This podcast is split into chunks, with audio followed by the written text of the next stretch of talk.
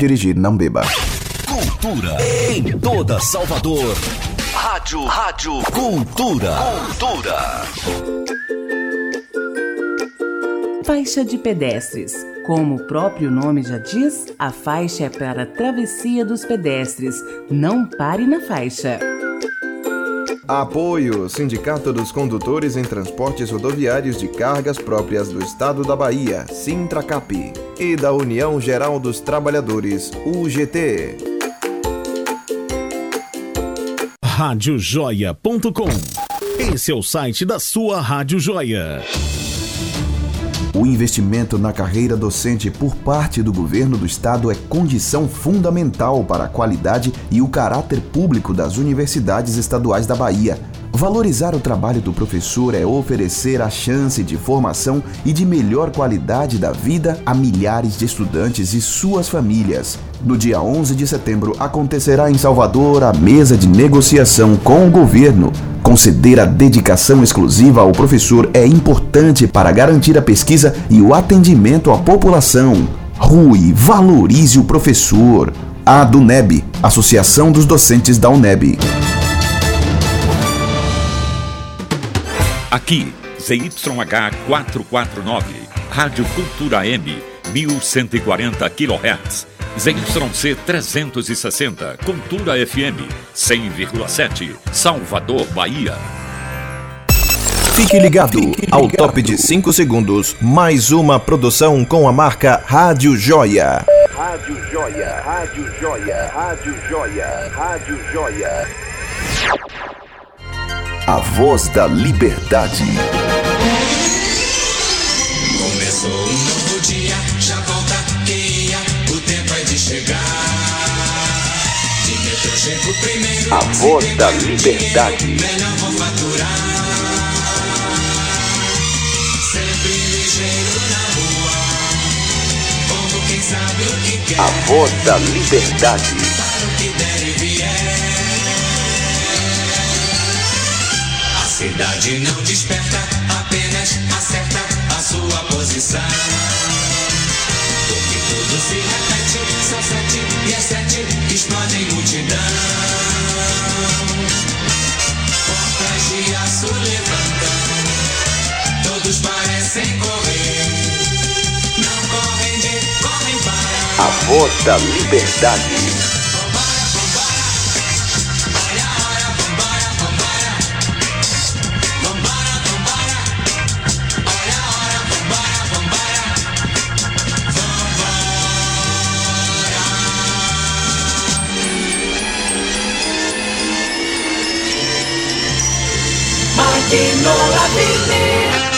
A voz da liberdade.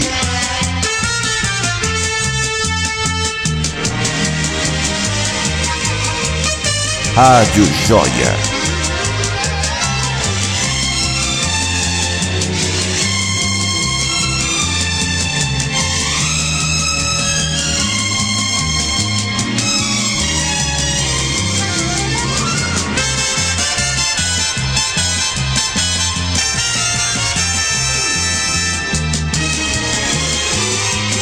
Rádio Cultura.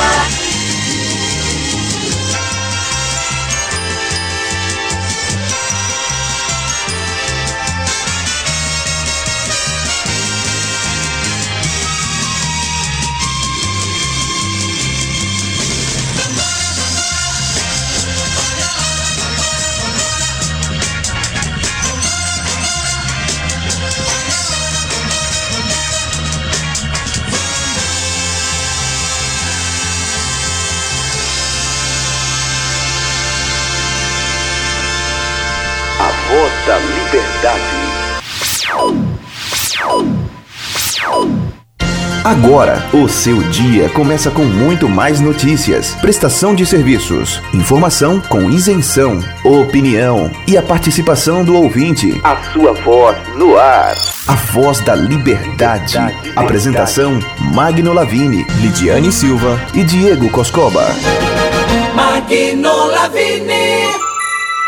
7 horas e 4 minutos. 7 e 4 Coscoba, 7 horas e 4 minutos aqui na cidade de Salvador. Dia frio, hein? 20 e 3 graus em Salvador, são 7 horas e 4, hoje é 9 do 9 de 2019, é muito 9, Coscoba. É verdade, Se velho. botar um 6 na frente fica 69, mas 69 foi aquele outro dia, não pode falar Ah, disso. mas você tá na pegada Silvio Santos. Não pode falar disso, rapaz, já Ah. imaginou? Quem quer dinheiro? Só não tem dinheiro. É. Que viagem é essa, E nem velho? sou amigo do presidente, né? Né? Enfim. Nem, Ele tava lá no, no, nem no passou 7 essa, de setembro. Nem passou essa semana na Globo. A resenha do final de semana é justamente isso, o grande grito dos excluídos aqui em Salvador. Gritos excluídos em muitos lugares do Brasil. Teve confronto aí com a polícia em alguns estados, confronto dos manifestantes que aproveitam o 7 de setembro para poder colocar as suas posições contrárias ao governo, Coscoba. Pois é, joinha aí, você pode ligar e participar, mande sua mensagem, diz como foi seu final de semana, enfim, aqui você manda, aqui você é livre. A voz da liberdade na Rádio Cultura e também na Rádio Joia, minha pedinha. Ligue já, como Pois diria é. aquele Walter Mercado. Eu não Você sei lembra se- de Walter Mercado? Não, não é do meu tempo, não tem Não é do idade seu pra tempo isso. o quê, rapaz? Você Não. pintava o cabelo de louro igual dele, Negativo, negativo. Você tem todas as características de Walter Mercado. O único loiro que eu conheço é o Silva Júnior. Silva, é, Silva não é louro. Ele é galego. Silva é- é- Ele não gosta que chame de galego, é- não. É lindo. É lindo, pronto, tá bom. E você é mentiroso. Se ele é lindo, enfim, 999838544 é o número pra você falar aqui com a voz da liberdade, tá bom? Estamos Nove- transmitindo por onde, Coscoba, pra não deixar dúvidas? É, lá na Rádio Cultura 1140, aí na AM. Rádio Cultura 1140. 40 AM. Pois é, tem que deixar bem claro, é só na AM, tá? Rádio, Rádio Cultura 1140 Um AM. abraço ao meu querido Célio, grande parceiro do rádio. Abraço também ao queridíssimo né, Daniel Alencar. Pois é. E- Abraço aí a todo mundo, ao ao André também, né? O André que tá lá nesse André, empreendimento. Sim, na dele, 100, na Rádio 100, 100. Um abraço, 100. André. Uma O nosso joia. querido Tesoura. Pois é, grande Tesourinha. Tesoura, Tesoura querido. Grande Meu- abraço aqui desse meu que professor, fala. viu? Grande mestre, amigo, querido. Ele, ele então teve um problema na vida. Nasceu feio. Não tomou multa. Ah, mas ele tá Pelo doido que pra tomar saiba. uma multa. Ele tá doido pra tomar uma multa. Pelo que eu saiba, ele não Altas foi multado, mensagens. né? Mas eu, eu, eu particularmente, faço muito gosto. É, eu também. Altas mensagens. Nessa briga aí eu torço pela briga. Eu, eu só não quero, eu, eu não faço gosto de comprar a moto dele depois. É, pois é, eu torço pela briga Vai nessa estar briga aí. multado até umas horas. São 7 horas e 7 minutos. Quem fez aniversário esse final de semana Hum. também foi o queridíssimo Rio do Mota. Rio do Mota, o cara lá da Lá Baiana. da Baiana, da 1140, 1140 AM, é isso mesmo. Justamente. Não, 1310, 1140 Não é a nossa as rádio. Não é tanta rádio, mas já passei, já morei em tanta casa que eu nem me lembro mais.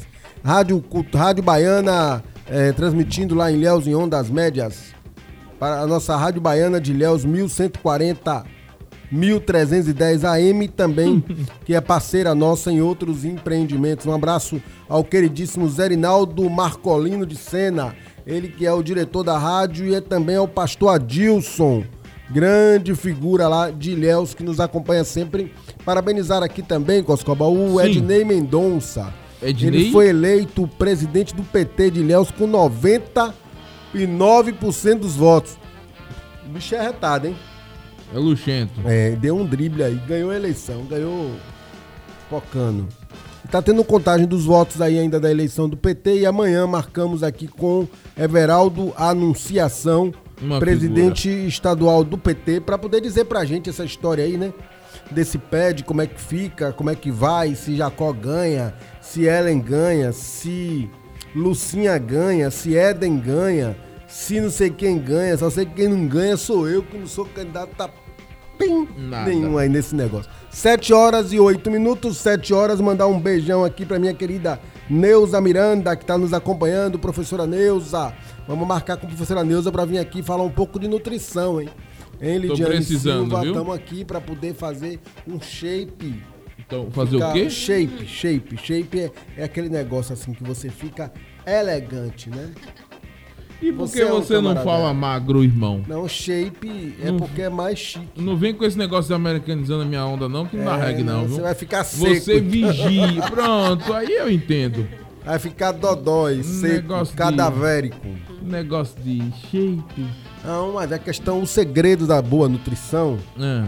Segundo dizem, porque eu não tenho moral nenhuma pra falar de é, nada. isso, é isso que eu ia procurar. É, é- é- o segredo da boa nutrição Hum. é, não é você ficar magrelo, seco, esquelético, acabado.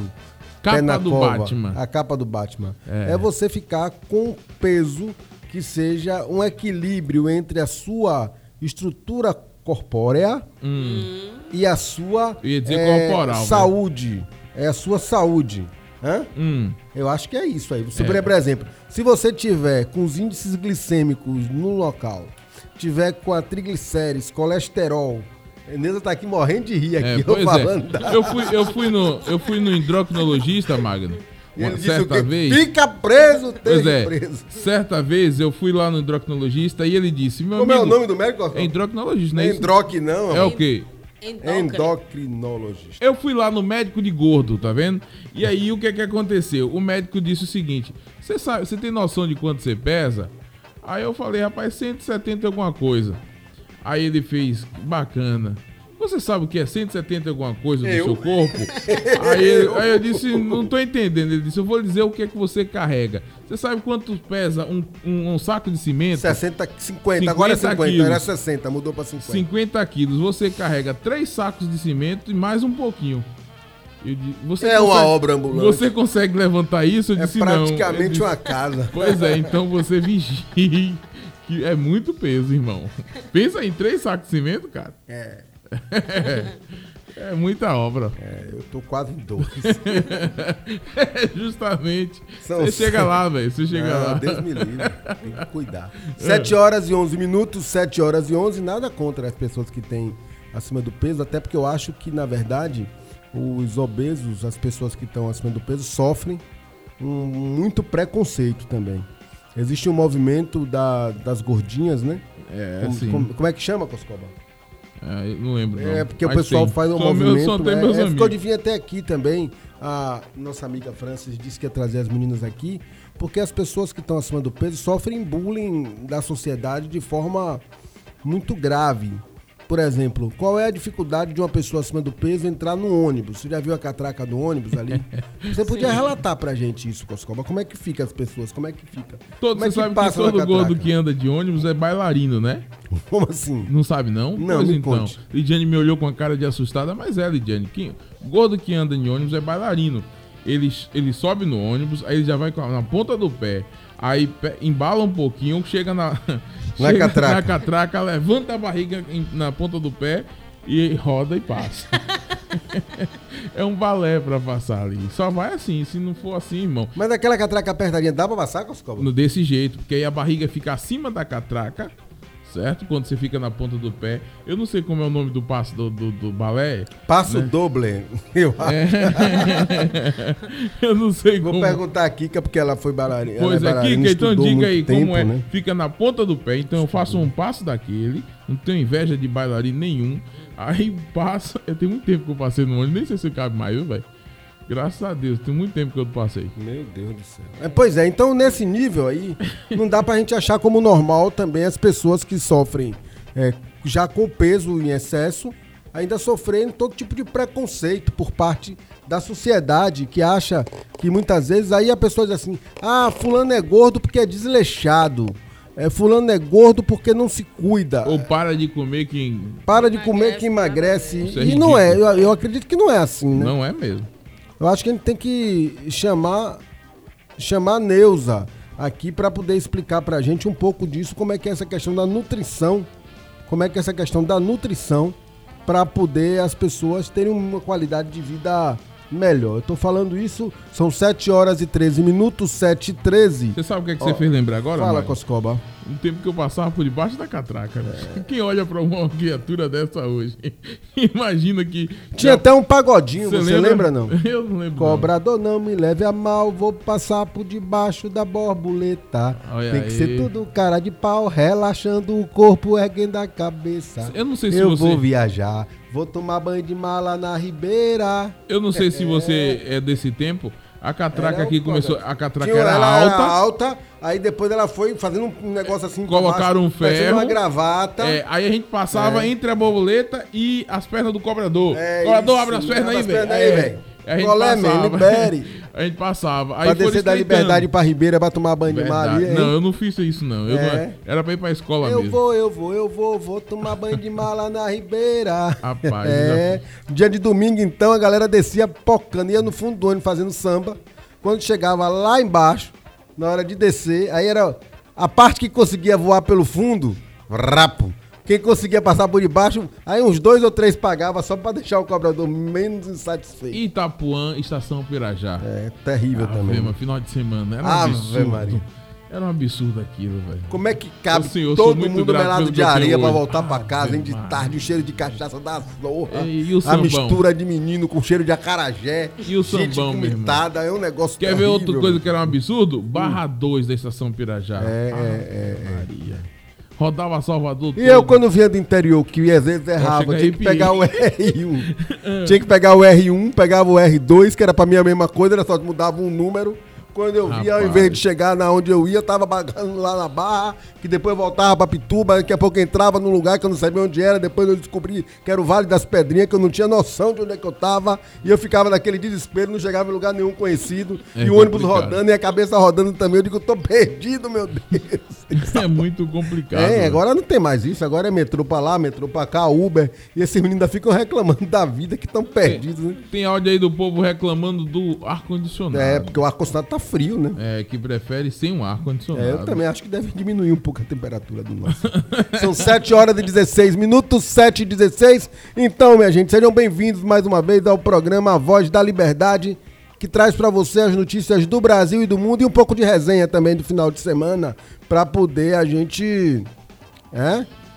começar a semana com um pouco de bom humor, né? Um pouco de alegria, um pouco de, de tranquilidade. Você que já desceu ali na Ribeira, você que já passou por debaixo da borboleta, você que já fez estripulias para chegar na praia, hã? você que já foi pra festa, como eu soube um amigo meu que ia pra festa com dinheiro de duas pitucolas pra poder ficar lá na festa É. Coisa toda. boa, amigo. Tomava uma na chegada e uma na saída. É, ficava ficava enrolando com a latinha ali no meio da festa pra dizer que tinha dinheiro, mas ia pra pagodeira do mesmo jeito, ou seja, dá pra você se divertir com pouco, querido. Não adianta achar que o mundo todo está apenas na quantidade de dinheiro que você carrega no bolso.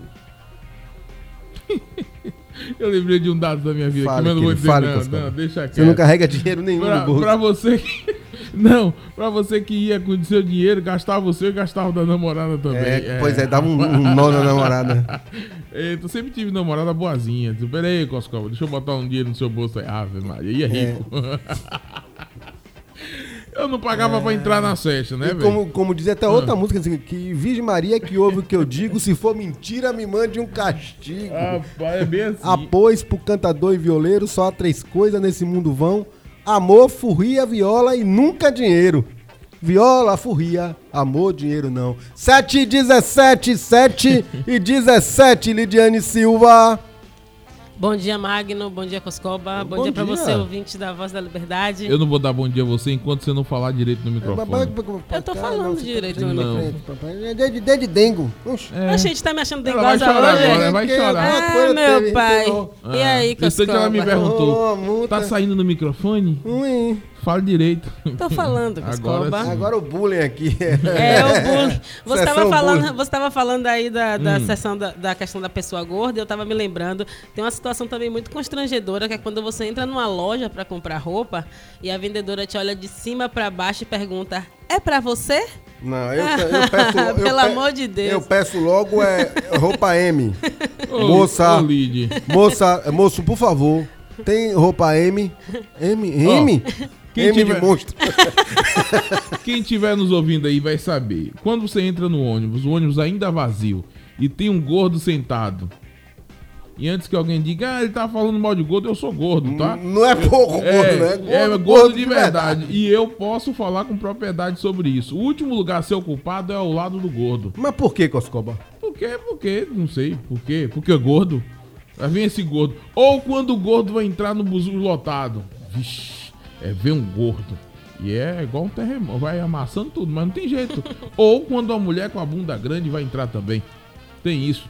É, mas é porque o transporte público também tem que ser feito para as pessoas que são de medidas, é, digamos assim, circunferenciais diferentes. Não, né? é gorda mesmo. Não, Não, enfeite, porque, não. mas imagine não, porque, por exemplo, a pessoa que tem um pandeiro ah, longo, ela não é necessariamente gorda. Ela pode estar concentrando uma quantidade de gordura e de musculatura na parte proeminente é, Da região ra- glútea. Da região glútea. na Ou bunda. poderia dizer na parte proeminente rabial. Trans-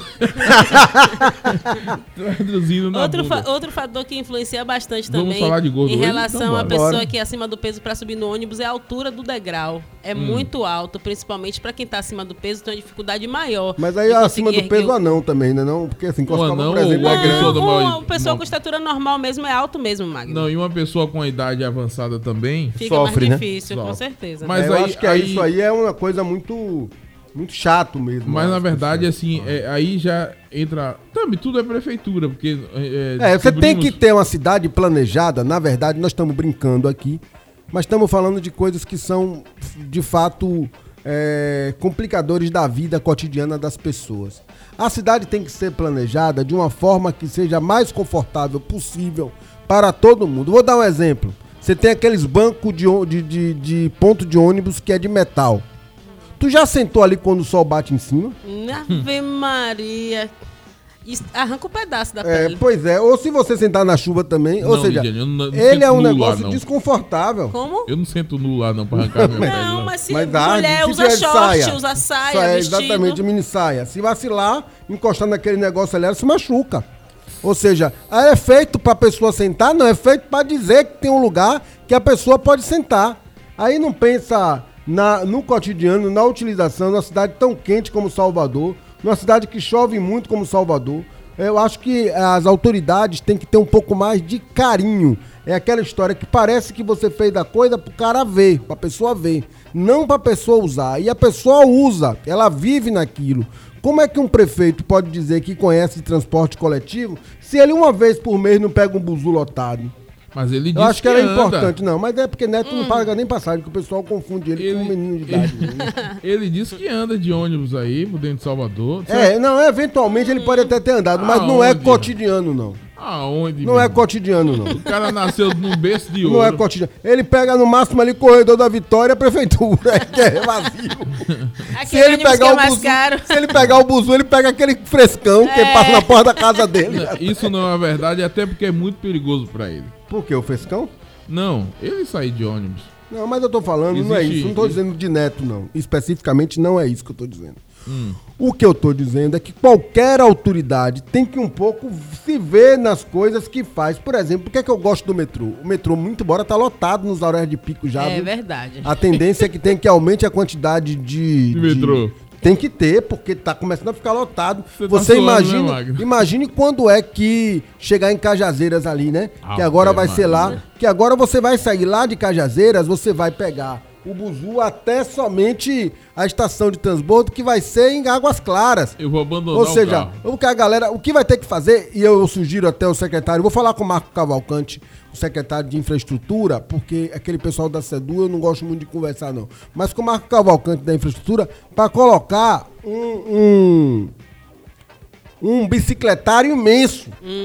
E se fizesse ciclovias grandes, saindo desde lá, é, de lá de Coscoba lá, de, de- Da Boca da Mata. da Boca da Mata, a, da Estrada Velha do aeroporto, daquela parte de cada Estrada Velha que é mais ligado à parte de Cajazeiras, de, eu digo, de, né, Coscoba? É, Ali, se fizesse algumas ciclovias que chegassem na estação de transbordo e fizesse um bicicletário imenso, nós teríamos aí a solução da vida de muita gente, porque as pessoas iam sair de casa de bicicleta, chegava lá, colocava sua bike, Que é perto. que é perto, exatamente.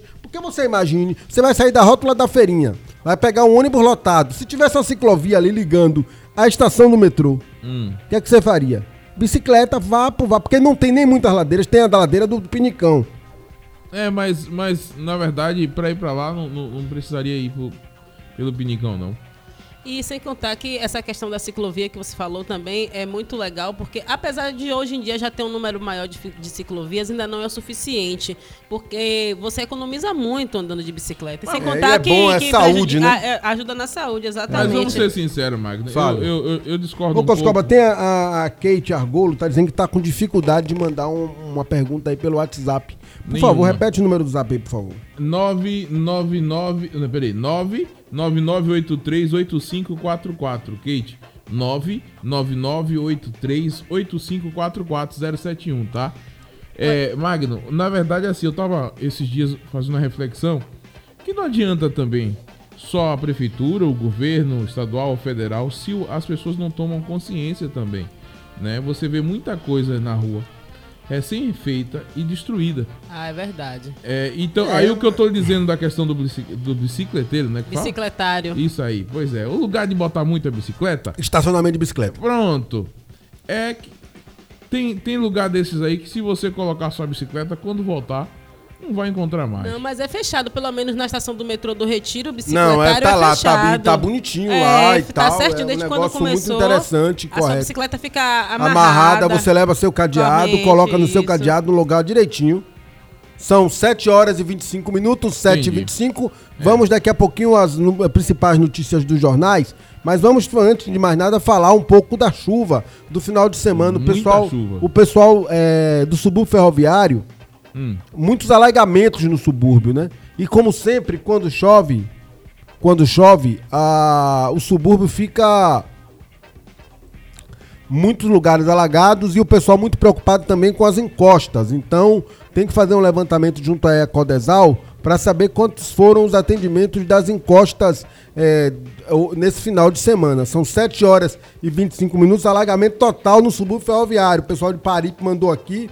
é, muitas ruas alagadas. Como foi lá em Itapuã, Coscoba? Rapaz, eu tava quase pescando, né? Eu vi meu carro lá no meio da água, lá assim, no meio do pneu tava tudo de água. Eu digo, senhor, justamente isso. Tá recém-feito lá. É, tá, tá bem, bem, bem feito lá a questão da Pavimentação. pavimentação, tudo certinho. Eita, não quebra não, Coscoba. Tudo certinho e e o povo fica jogando lixo em cima dos bueiros. É isso que eu tô te dizendo. Não adianta ter uma boa prefeitura se se a galera não não cuida. A população não tem consciência, né? É a mesma coisa nos Justamente. ônibus. Joga pa- palito de picolé, lixo. Aí os ônibus ficam sujos, cheios de barata. Falta manutenção e falta também consciência da população. Não, eu acho também, mas você tem uma outra situação que todo mundo que mexe com a questão pública sabe, Hum. que você tem que fazer a sequência da manutenção. Porque essa desculpa de que alguém quebra e você não faz, alguém quebra e você não faz, você também não educa. Porque o princípio da administração pública é o processo educativo com relação à questão daquele benefício com a população. Tem que ter um trabalho de educação e tem que ter também a constante manutenção do serviço que foi feito. Porque se não é assim, aí eu vai lá e quebrou. A prefeitura, ah, quebrou, não vou fazer mais não. Como assim? Quem quebrou foi um, pum naquele. Justamente. A população como um todo, a comunidade como, por exemplo, onde você mora ali em Itapuã, aquela Sim. baixada, como é o nome? Ali é o ex-combatente. Dos ex-combatentes, ali é uma baixada, na parte de baixo lá, tem as casas aqui, aí tem uma ladeira, tem uma, uma tipo uma rotatóriazinha embaixo e Isso. é um largo. Aí o que que acontece? Como os bueiros de cima estão entupidos, a água vai descendo com velocidade. O que que acontece? A prefeitura não tira, não desentope porque alguém colocou lixo. Mas muitas vezes não é o morador dali que colocou o lixo, é o morador de cada Dorival Caime que coloca o lixo na porta, ou não tem o co- recolhe na hora certa, ou tem areia daqui aí é região de duna, Coloca que também tem entulho. isso. E região de duna também, Coscoba, onde você tá morando é em cima de uma duna. Ali, era, ali seria a, a parte ampliada do Parque do Abaeté. Aí joga essa areia toda pra dentro dos bueiros, não dá manutenção, chove, alaga tudo.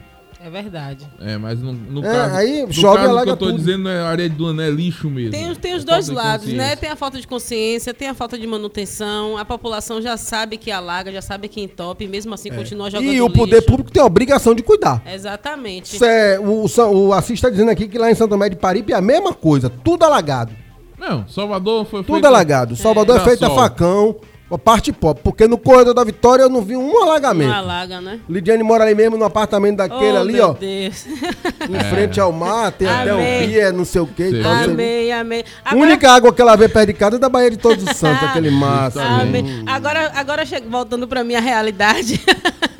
Aproveitar o espaço aqui pra falar. Já falei algumas vezes, mas vou falar novamente. O que é que eu gostaria de saber o que é que passa na, na, na mente das pessoas que organizam o transporte público, porque quando você Ela tá vai, quando, é, eu vou reclamar rapidinho, ó. Quando você Reclame. vai, quando você chega, você, É. você trabalha até 9 horas da noite, digamos. Você tá trabalhando e aí, demais. não, eu vou pra faculdade. Você sabe que eu estudo à noite, mas Alô, eu falo assim estudiosa. porque tem trabalho, tem pessoas que largam o trabalho 9 horas da noite. Certo. Aí você tem os últimos três horários do, do, do transporte. Ó, um ônibus passa 9h40. Se você perdeu de 9h40, você só pega um 10h20. E se você perdeu o ônibus de 10h20, você só pega 11h20, meu amigo. Que, que, o que é isso? O seu horário que a pessoa está saindo do trabalho, sai da faculdade, o, o ponto dá voltas de pessoas, mais de 100 pessoas esperando o ônibus. Ficar uma hora na estação Acesso Norte esperando o Alto do Peru é um absurdo. Então, eu, graças a Deus que tendo essa oportunidade de falar, para ver se cai a ficha, digamos assim, né, de quem, de quem é responsável por essa parte, porque é um absurdo você ter três ônibus apenas, um 9h40, um 10, um 10 e 20 e outro 11 e 20 da noite. E aí você perdeu esse e acabou, meu amigo. Vá para casa andando. Eu já passei muito É por isso. brincadeira uma coisa Eu já dessa. dormi no terminal esperando o buzu de, de manhã. Rapaz, eu já- Mas aí se eu dormir no Uma terminal, besta. não vou chegar aqui a tempo. E um amigo meu dormiu e amanheceu sem tênis. pois é. Ainda bem que foi só sem o tênis, né? Rapaz. Imagine, é um absurdo. outra coisa, hein? Mas- São 7 horas e 30 minutos. Ó, a Kate Argolo tá dizendo aqui o seguinte. Entendi agora. Agora que Oh, meu Deus. Eu entendi agora, velho. Coscova se bateu no microfone. Eu entendi agora, velho. É, Kate Argolo tá dizendo aqui que lá em Estela Mares também Sim. ficou intransitável. Quando chove, não saímos de casa. A avenida principal, Alameda da Praia, a água fica empoçada, impossível de transitar, nem os pedestres passam. Bairro e a água não é drenada. em Estela Mares, ali, eu tô dizendo porque eu passo todo dia também ali, eu sei disso. Não é o planeta Aquela entrada, macaco. aquela, aquela rua, que- Kate, que passa por, que sai de Pitanga para Estela Mares, e Pitanga de Salvador para Estela Mares, é um rio quando chove, não tem uma drenagem. Quer dizer, então aí as pessoas sofrem horrores, porque imagine, aí a pessoa passa ali no verão, bonitinho, comprou aquele vilagezinho arrumadinho, achou que se deu de bem, mora perto da praia. Quando chove, meu irmão, o vilage bate no juízo. Outro lugar também que alaga e que aí sofre mais a pessoal de classe média é aqui na região é, de Piatã. Piatã, inclusive, eu tenho uma amiga que é arquiteta, que a casa dela, tadinha, ela é uma senhora de idade já, a casa enche d'água toda vez que chove.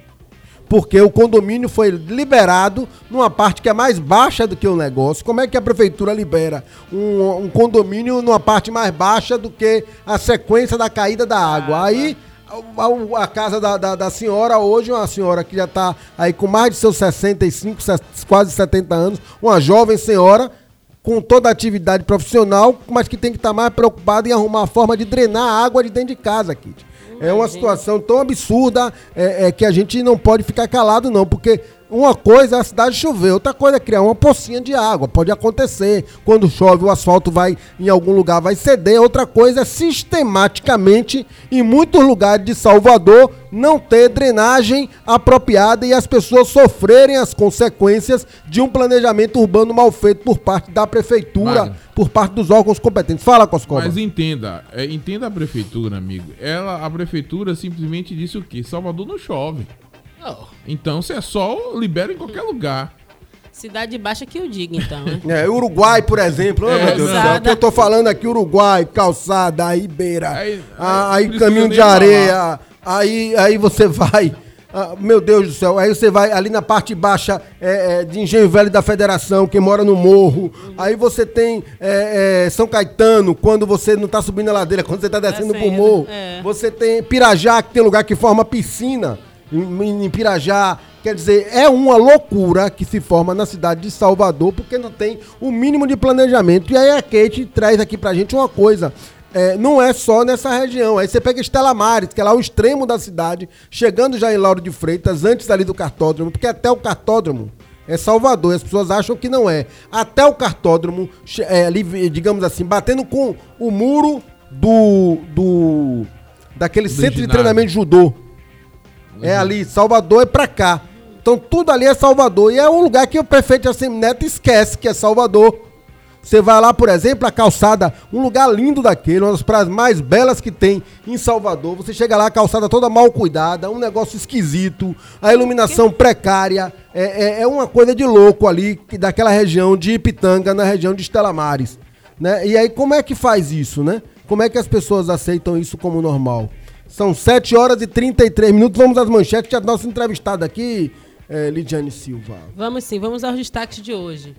Deixa eu colocar um áudio primeiro. Vamos lá. É, que é notícias do dia e você segue em seguida. Tudo bem. Segue em seguida, é redundante. Notícias do dia. Olá, Magno Coscoba e Lidiane e a todos os ouvintes da Rádio Cultura M1140 e também da Rádio Joia. Um bebê de um ano morreu afogado na piscina da casa onde estava na cidade de Porto Seguro, no sul da Bahia, neste sábado. A família da vítima é residente da cidade de Vitória da Conquista, no sudoeste baiano, e estava comemorando o aniversário da criança no outro município. Segundo o delegado que registrou o caso, Valfredo Neto, a família contou que o bebê entrou na piscina enquanto sua mãe estava tomando banho no banheiro de dentro da casa. Corpo de Bombeiros Militar ainda prestou socorro ao menino, fazendo o procedimento de respiração pulmonar, porém a criança não reagiu e veio a óbito. Vale mais uma vez o aviso e atenção extrema para crianças próximo de piscinas, sejam elas rasas ou muito fundas. E um motorista de aplicativo foi esfaqueado durante uma tentativa de assalto na noite do último sábado também no bairro da Graça, aqui em Salvador. A vítima teve o carro levado durante a ação. Policiais militares da 11ª Companhia Militar faziam rondas no bairro quando foram abordados pela vítima que pedia socorro. A guarnição da PM acionou os profissionais do Serviço Móvel de Urgência, o SAMU, que realizaram os primeiros atendimentos no local e, em seguida, conduziram o homem para um hospital.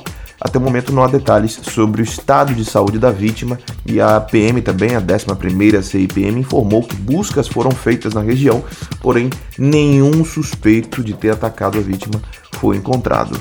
Uma notícia muito boa ligada à economia aqui, hein?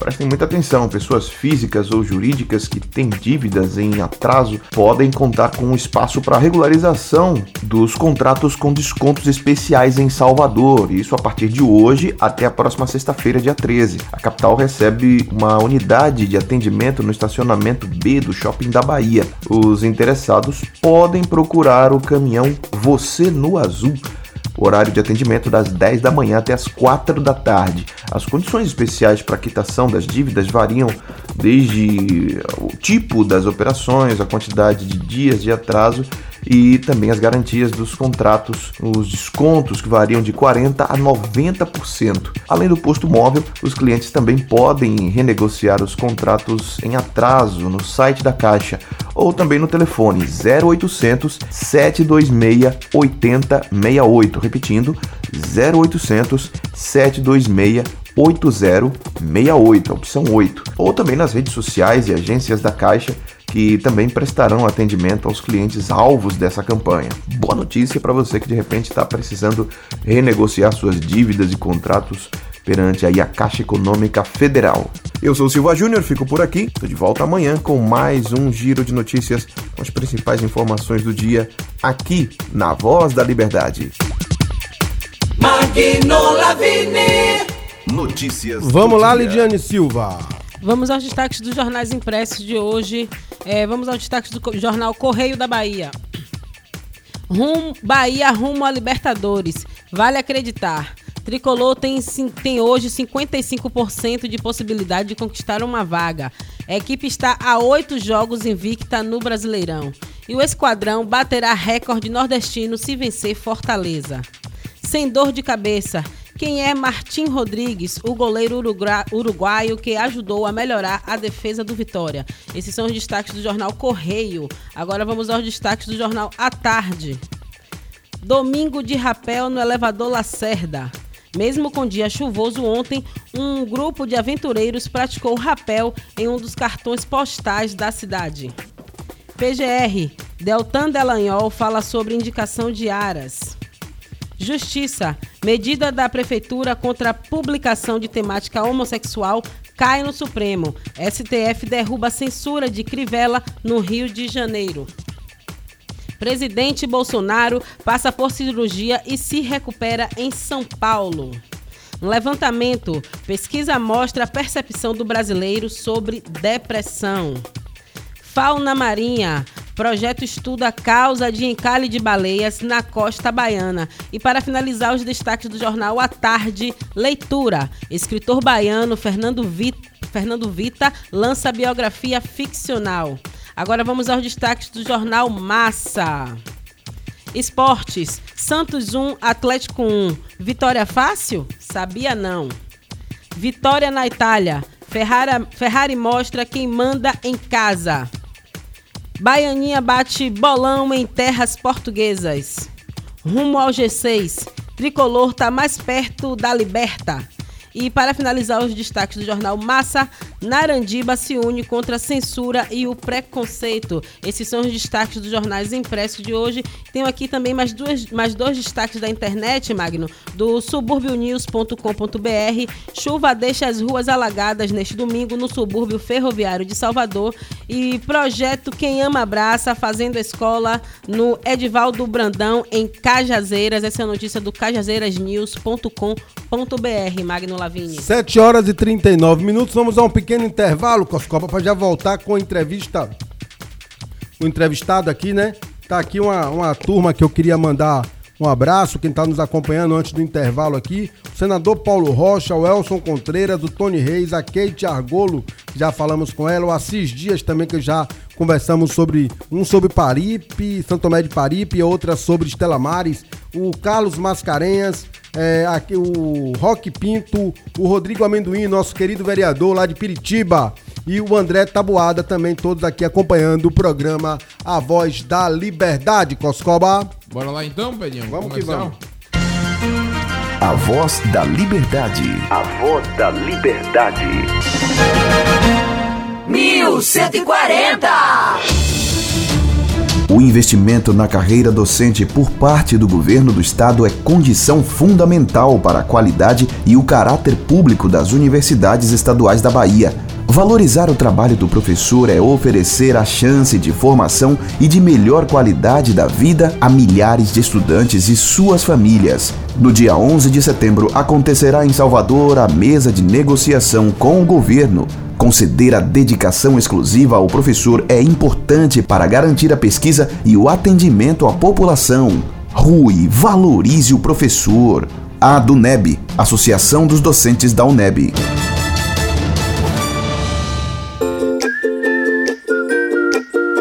E atenção, você pedestre, atravesse as ruas olhando para ambos os lados. Respeite os sinais de trânsito e faixas para pedestres. Apoio Sindicato dos Condutores em Transportes Rodoviários de Cargas Próprias do Estado da Bahia, Sintracap, e da União Geral dos Trabalhadores, UGT. Radiojoia.com. Esse é o site da sua Rádio Joia. Atenção condutores em cargas próprias e demais motoristas. O Sindicato dos Condutores em Transportes Rodoviários de Cargas Próprias do Estado da Bahia, o Sintracap Bahia, traz para você a consulta grátis para problemas de trânsito, orientação para defesa administrativa e judicial das seguintes pendências: multa de trânsito, suspensão do direito de dirigir, autuação na lei seca, reclamação trabalhista e outras áreas. Agende a sua consulta pelo 3018 30180149 30180149. Realização Sintracap, Sindicato dos Condutores em Transportes Rodoviários de Cargas Próprias do Estado da Bahia. A cerveja Serra Santa é feita com puro malte belga e lúpulo americano, com cuidado em todos os detalhes em sua fabricação. Uma experiência em consumo de cerveja. Conheça a nossa linha completa. Serra Santa. Tenha a experiência de consumir uma cerveja feita exclusivamente para você. Se for dirigir, não beba. A Federação Nacional das Associações de Detran, FENAS Detran, realiza nos dias 24 e 25 de outubro, no São Salvador Hotéis, o 11º Congresso Brasileiro Trânsito e Vida e 7 Internacional, com o tema Uma nova década de ações rumo ao desenvolvimento sustentável. Estarão reunidos especialistas e o público em geral, onde serão discutidos os rumos do sistema viário e políticas públicas de desenvolvimento sustentável através do trânsito no Brasil e no mundo. Inscrições abertas no site www.transitoevida.com.br ou pelo telefone 71 3272 1081. 11º Congresso Brasileiro Trânsito e Vida e 7 Internacional. Realização Fenas Detran. Apoio Rádio Joia. Toda sexta, no programa A Voz da Liberdade, você vai concorrer a um kit com quatro cervejas artesanais Serra Santa Puro Malte. Participe do programa mandando seu nome e endereço para o WhatsApp 999838544. Tenha a experiência de consumir uma cerveja feita exclusivamente para você. Cerveja artesanal Puro Malte é Serra Santa. Se for dirigir, não beba. Cultura em toda Salvador. Rádio, Rádio Cultura. Cultura. Estamos de volta com o programa A Voz da Liberdade. A Voz da Liberdade.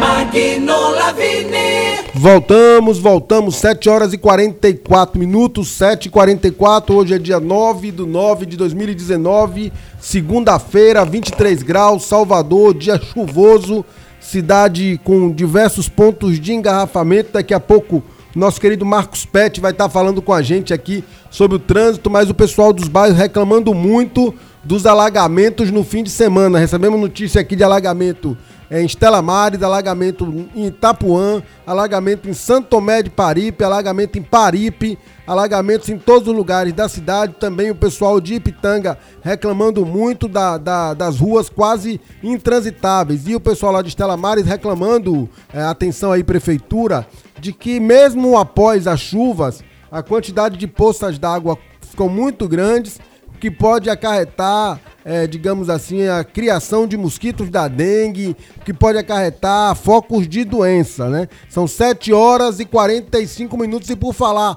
na questão de saúde, eu tô aqui com o Juscelino Neri, ele que é o centro, ele é que é diretor do Centro de Informações Antiveneno, se eu entendi assim, do, do governo do estado, já que o Hospital Roberto Santos é referência na questão de atendimento antiveneno. Está acontecendo um problema lá no Hospital Roberto Santos, gente, que eles estão querendo transferir o centro para outro, outro local. Então, uma parte da comunidade preocupada principalmente com a questão de intoxicação por agrotóxicos e outros é, elementos que possam intoxicar as pessoas, é, trouxe aqui para a gente poder conversar, entender, aprofundar um pouco esse tema. São 7 horas e 46 minutos. Nós estamos ao vivo na Rádio Cultura AM 1140 e também na radiojoia.com, a nossa rádio web, e também pelo Facebook ao vivo. Lembrando que as entrevistas todas de nosso programa, elas logo mais estarão disponíveis em podcast no Spotify, para que todo mundo possa é ouvir novamente, compartilhar as entrevistas. Quem tiver dúvidas, pode daqui a pouquinho, por volta das 10, 10 e 30 no máximo, já está disponível no Spotify os áudios completos de nossas entrevistas. Juscelino, seja bem-vindo ao nosso programa, programa Voz da Liberdade, aqui na 1140M e também na Rádio Joia. O que é está acontecendo com o Centro de Informações Antiveneno lá do Hospital Roberto Santos. Ele é o centro do hospital ou ele é um centro estadual de informação antiveneno? Opa, deixa eu, deixa eu ligar aqui o microfone, pronto. Bom dia, Magno. O CIAV, ele é o Centro de Referência Estadual em Toxicologia. É um órgão da Secretaria de Saúde do Estado e está localizado no Roberto Santos. Então é independente administrativamente. Ah, ele é do estado todo, faz Sim. toda toda a, a é, vocês que tratam também das pessoas intoxicadas Quais são as áreas que o. Como, como é o organograma? O SEAB trata de todos os tipos de veneno, especificamente, tem um grupo para cada tipo. Como é que funciona?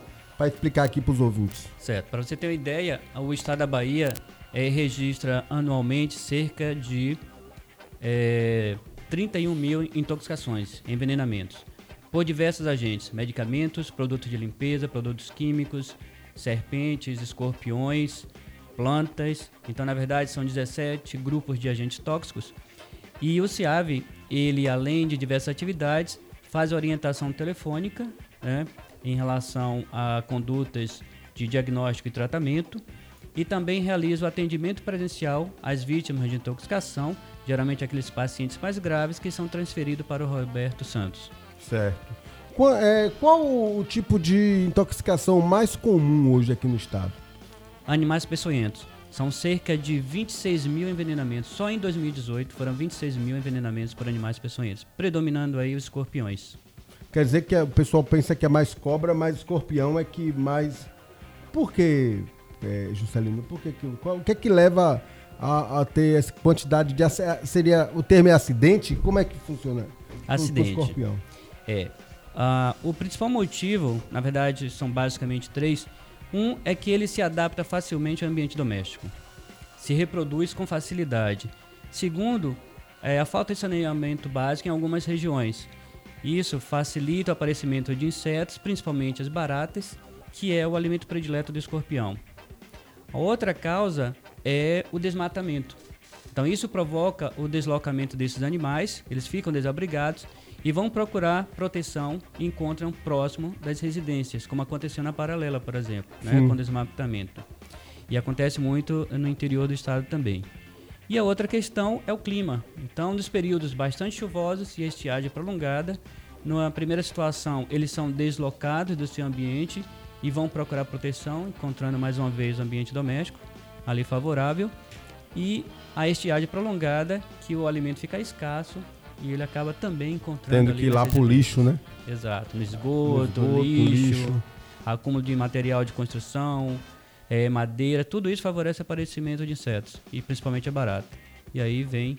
E quais são os tipos que são vários tipos de escorpiões? Desculpa fazer as perguntas assim muito detalhadamente, Não, mas é ótimo. é para poder explicar aos nossos ouvintes é, e quais são os tipos de escorpião mais comuns em ataques? Porque tem aquele escorpião negro que a gente achava que sempre é o mais venenoso, né? que é aquele grandão que parece de filme de terror, mas na verdade parece que tem um escorpiãozinho menor. Como é isso?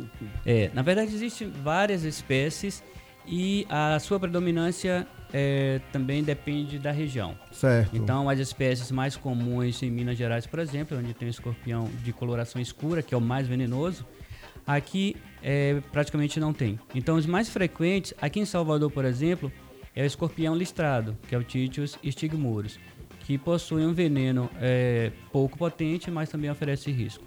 Agora, o mais venenoso aqui na Bahia é o escorpião amarelo, que é muito comum no interior do estado. Em quais regiões do interior? Vitória da Conquista, Caetité, é, Jacobina. Então, na verdade, ele está amplamente distribuído tá no distribuído, estado. Né? E, e, sobre, sobre os outros animais que têm peçonhentos, é, é, no, qual, qual, é a região de, de ataques mais comuns de cobras, por exemplo? Eu sou de uma região de muita Mata Atlântica, eu sou de Ilhéus, e a gente acostumou a ouvir relatos de pessoas que têm membros amputados, de pessoas que morreram, de receitas caseiras para combate a veneno de cobra e tal, por conta de uma região que tem de fato uma quantidade grande de mata e tem ali algumas espécies muito, digamos, com, com muito violentas do ponto de vista do veneno. Como é que é? E por, por, que é, é, como é que é a divisão mais ou menos na Bahia dos ataques assim cobra? Ok, nós temos quatro gêneros de serpentes no país e predominam, inclusive na Bahia, as jararacas, que é o gênero Bótropos. Essa é a mais comum e está também amplamente distribuída é, ser, é responsável por cerca de 80 a 90% dos acidentes por serpentes venenosas. No caso de Ilhéu, especificamente, lá é muito comum a surucucu. Sim. Que é uma cobra grande, tem um veneno potente, né? Infelizmente, em vias de extinção, extinção. porque cada animal tem o seu papel né, na cadeia alimentar. alimentar. É, e os casos geralmente são graves. Né? Então, e aí nós temos ainda a cascavel, a cascavel é mais comum em áreas secas, como por exemplo a Chapada Diamantina. Chapada Diamantina. Né? E a coral, que também tem um veneno potente e está amplamente distribuído. Então nós temos em todas as regiões aí a coral. Então essa questão que você salientou aí, que é bastante importante, dos medicamentos caseiros, né, não se deve de forma alguma utilizar, porque muitas vezes acaba agravando aquela ocorrência. E pode até levar a amputação, como você falou. Então aquilo que a gente aprendeu alguns anos atrás, que se deve cortar, chupar o local da, da picada, amarrar, nada disso deve ser feito. Apenas lavar o local com água e sabão, é, tranquilizar a vítima e levá-la para uma unidade de saúde mais próxima. Né? E de forma alguma dar cachaça para beber, dar querosene. É, cachaça, botar coisa. de cabeça para baixo, lavar, Exato. jogar álcool dentro da barriga da pessoa, é, amarrar o local, passar borra de café, é, é, é, tem todo fumo. tipo de fumo, é, fazer reza com uma planta tal. É, reza até pode, porque a pessoa vai pelo menos achar que não está pelo menos tomando, dá uma sacudida de planta e não vai criar problema. Mas existe uma tradição mesmo de cuidado com relação à cobra, por exemplo, que ela é muito forte, principalmente no, na, na, na, nas, na região de, de é, rural das cidades, onde as pessoas acham que resolve, né?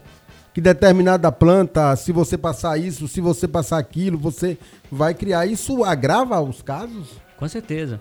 Se você me permite citar um exemplo. Pois não. É, há mais ou menos dois anos atrás, tivemos um acidente na região próxima à Feira de Santana, onde a vítima era um curandeiro da região. Sim. E ele dizia tratar né, as de vítimas ali, era referência. Então utilizava as ervas e dizia ele salvar as pessoas. Um determinado dia ele foi picado por uma cobra. Usou seus tratamentos lá, não funcionou, foi parar no Cléristo Andrade. Então, o médico que estava Deu mais sorte do que o pastor que seduzia a cobra, né? Que tem um vídeo no YouTube de um pastor que conseguia ser picado de cobra e é, morreu. Exato, foi a coral, né? A coral, é, exatamente. Né? Mas como é que age assim? É, nós falamos do escorpião, falamos da cobra. Depois eu quero conversar um pouquinho sobre a questão do agrotóxico, inclusive pedir aqui o auxílio do nosso querido amigo Cláudio Mascarenhas, que é do Germen, que é um grupo é, ambiental que tem mais de 38 anos de atuação, preocupado aí com a questão do, dos agrotóxicos. Mas antes disso eu queria entender como é que funciona esses venenos na pessoa. Porque, por exemplo, é, tem gente que diz assim, não, mas se for um sujeito muito grande, aquele determinado veneno não vai chegar a, a matar. Se uma criança pequena, o veneno mata. Como é que funciona o, a partir do momento que existe um acidente com escorpião, com cobra, na corrente sanguínea da pessoa e quais são a, a qual é a sequência? Vocês têm um, é, um, é um mapeamento que faz para poder dizer assim, tem que agir de tal forma, tem cada momento tem uma forma de agir, é assim que funciona? É, na verdade, Magno, é, é bem complexo. Cada veneno é, tem uma característica, uma forma de atuar. Por exemplo, o veneno do escorpião, ele tem diversas toxinas naquela, naquele veneno. É uma mistura de toxinas. Certo. E cada toxina vai ter uma atuação. Então, uma vai produzir, por exemplo, formigamento, que é comum. O outro vai produzir a dor.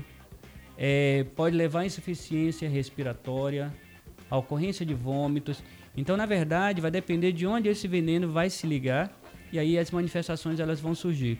O, o acidente por serpente, por exemplo, o veneno também é uma mistura e pode produzir edema, né? é dor, é, alterar a coagulação, pode levar a insuficiência renal. Então depende muito do tipo de animal, a característica do seu veneno. E aí o que você é, comentou, a questão da idade é importante. Então, idosos, né, principalmente que tem alguma é, doença é, ali presente. E também crianças, elas são mais susceptíveis. A criança porque ainda está em formação. E outra coisa também é a questão, obviamente, da massa corpórea. Então, as pessoas com a massa corpórea maior, saudáveis... Coscoba mesmo, então, maior. aguenta picada de cobra. É retado, né? Não. De jeito nenhum. Mas Coscoba... De jeito nenhum. Você não falou no estante aqui no programa que você estava... Sim. Você tá com medo? Negativo de picada. Mas não é pra cobra, não. Não, nenhum tipo de picada. Outra, outras picadas também. Nenhuma, nenhuma. nenhuma. Nem de abelha. Nem de abelha.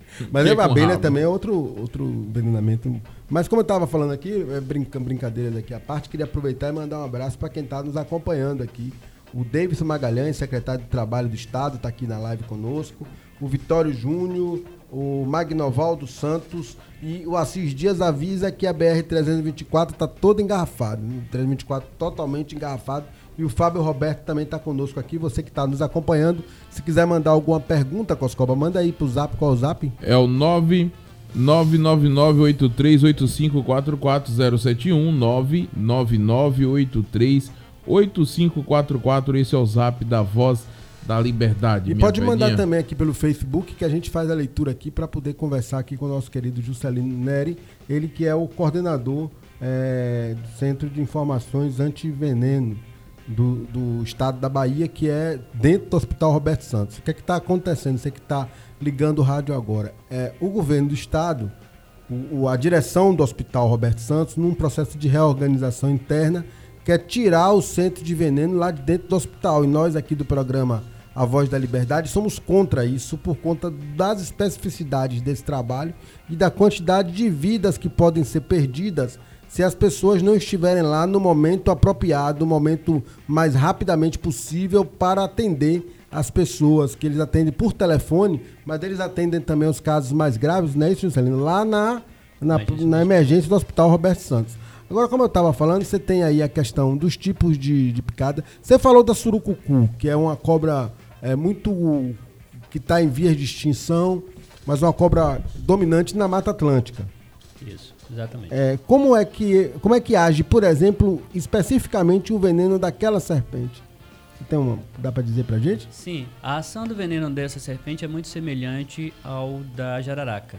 O problema é Elas quando... são da mesma família? Não? não, são gêneros diferentes, mas as toxinas presentes são muito parecidas.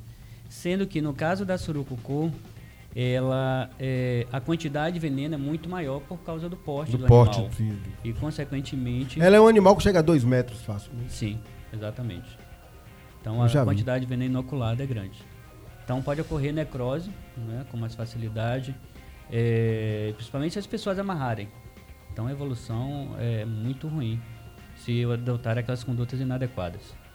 Agora, quanto tempo, porque nós estamos falando de umas vezes que a pessoa que está aqui ouvindo pela, pelo AM, muitas vezes gente que está lá dentro de uma fazenda, lá no interior do estado, o AM chega bem na, nessas regiões, a pessoa está lá e tem um acidente com cobra, um acidente com escorpião, com a, uma, uma aranha, um, um, enfim, com abelha. Quanto tempo aquela pessoa normalmente tem para que aquele negócio não tenha uma consequência maior? É, na verdade, isso é muito relativo. Ah, é melhor, é, é bom alertar que ninguém morre de imediato por conta de uma picada de serpente. Como muita gente tem isso em mente. Ah, eu só tenho uma hora de vida, só tenho duas horas de vida. Não é verdade. Tem, tem, até um ditado lá que diz que quando a surucucu pega, ela sai de baixo porque o cara cai em cima, né? Tem uma conversa é, assim, não sei se você já ouviu falar disso. Sim, sim. É. Existe, existe um... Que ela, ela pica e sai, porque o cara vai é. cair morto. É assim. Existem muitos mitos nessa área, né? Mas é, aí entra aquela questão da idade, da massa corpórea, se o indivíduo tem alguma doença é, presente. Às vezes a pessoa morre em uma ou duas horas, mas em função, por exemplo, ataque de um cardíaco, hiperglicêmico, de um ataque cardíaco, né? A pressão é, eleva bastante. Então, em função desses fatores, mas do veneno, é claro que quanto mais precoce, mais rápido ser atendido, melhor, porque menores são as consequências. São 8 horas e um minuto. Vamos a um pequeno intervalo e já voltamos aqui com a segunda parte dessa entrevista muito legal com o Juscelino Neri, que nós estamos falando de um assunto importante para você, meu querido e minha querida. Mandar um abraço para França Dalva Pereira, que está aqui com a gente, para Glória Ferreira e para todo mundo que está nos acompanhando. Nós estamos falando de um assunto que diz respeito à sua vida, ao seu cotidiano, que é a questão de ataques, de venenos. E vamos falar no próxima parte da entrevista sobre a questão dos agrotóxicos e por que é necessário a manutenção deste centro lá no Hospital Roberto Santos. 8 e 2, Coscoba. A voz da liberdade. A voz da liberdade. Cultura em toda Salvador. Rádio, rádio, cultura. Cultura. A Fenas Detran, Federação Nacional das Associações de Detrans, está lançando pós-graduação Lato Senso em Gestão do Trânsito e Transporte Terrestre, na modalidade semipresencial. Uma excelente oportunidade para profissionais graduados em qualquer área que tenham interesse ou desejo de especializar-se na área de gestão do trânsito e transporte terrestre. Venha participar! Ligue para o 71 3272 1081 ou no e-mail pós-fenasdetran@fenasdetran fenasdetran.com.br. Pós-graduação Lato Senso em Gestão do Trânsito e Transporte Terrestre é com a Fenas Detran. Apoio UGT, Sintracap e Rádio Joia.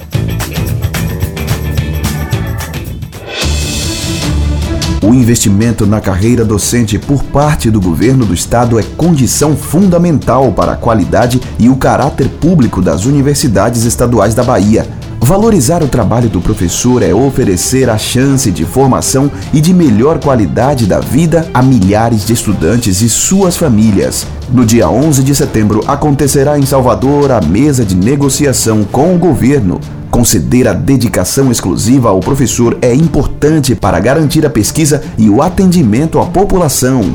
Rui, valorize o professor. A DUNEB, Associação dos Docentes da UNEB. Toda sexta, no programa A Voz da Liberdade, você vai concorrer a um kit com quatro cervejas artesanais Serra Santa Puro Malte. Participe do programa mandando seu nome e endereço para o WhatsApp 999838544. Tenha a experiência de consumir uma cerveja feita exclusivamente para você. Cerveja artesanal Puro Malte é Serra Santa. Se for dirigir, não beba.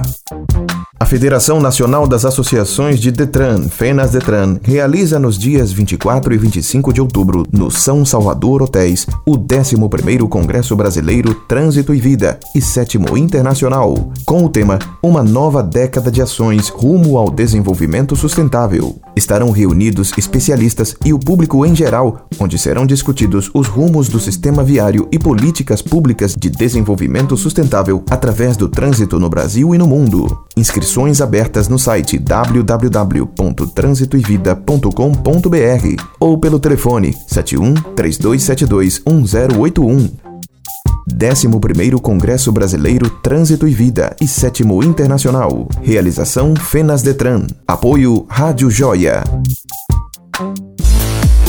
Atenção condutores em cargas próprias e demais motoristas. O Sindicato dos Condutores em Transportes Rodoviários de Cargas Próprias do Estado da Bahia, o Sintracap Bahia, traz para você a consulta grátis para problemas de trânsito, orientação para defesa administrativa e judicial das seguintes pendências: multa de trânsito, suspensão do direito de dirigir, autuação na lei seca, reclamação trabalhista e outras áreas. Agende a sua consulta pelo 3018 0149 3018 0149. Realização Sintracap, Sindicato dos Condutores em Transportes Rodoviários de Cargas Próprias do Estado da Bahia.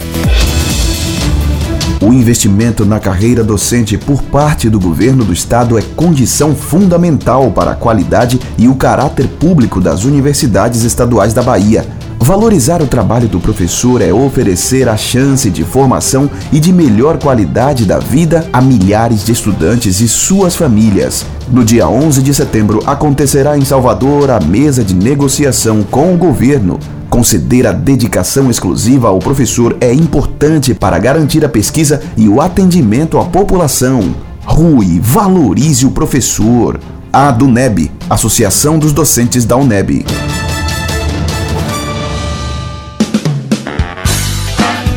A cerveja Serra Santa é feita com puro malte belga e lúpulo americano, com cuidado em todos os detalhes em sua fabricação. Uma experiência em consumo de cerveja. Conheça a nossa linha completa.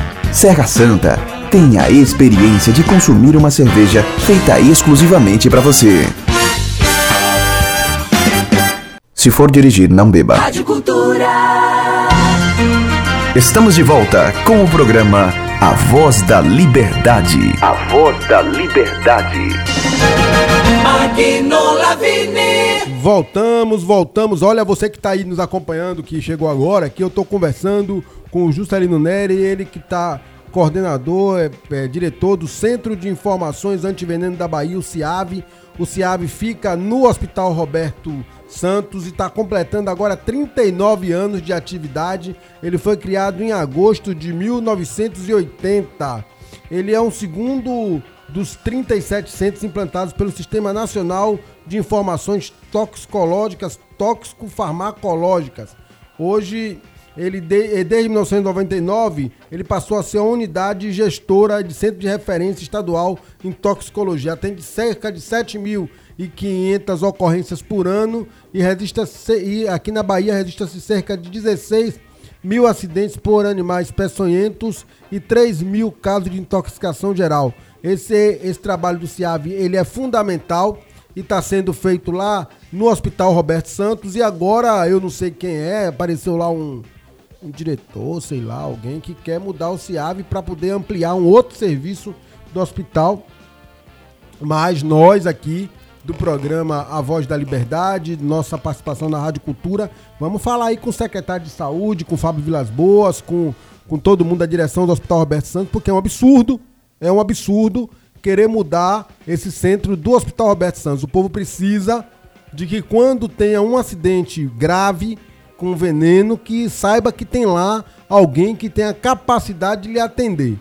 Porque é rápido, é, eu, pelo que eu entendo aqui, quando a pessoa chega ao hospital, ela tem que ser rapidamente atendida. Mas eu vou aqui conversar com, com o Juscelino ainda. Eu estava falando agora há pouco e me comprometi com vocês a conversar um pouco sobre a questão de agrotóxicos. E eu vou passar aqui para o Cláudio Mascarenhas, ele é do Grupo Germen, e ele vai falar com a gente um pouquinho sobre o que é esse Fórum de Combate ao Agrotóxico e da importância do CIAV aí nessa questão da luta contra a intoxicação via agrotóxico no estado nosso, que é um estado que tem aí o, o agronegócio de uma forma tão grande, principalmente nas regiões de irrigação do Rio São Francisco, nas regiões de irrigação da soja, do milho é, e lá na região de Luiz Eduardo e Barreiras, na região do cacau, na região de, de mamão no extremo sul, na criação de gado, enfim, em todo o estado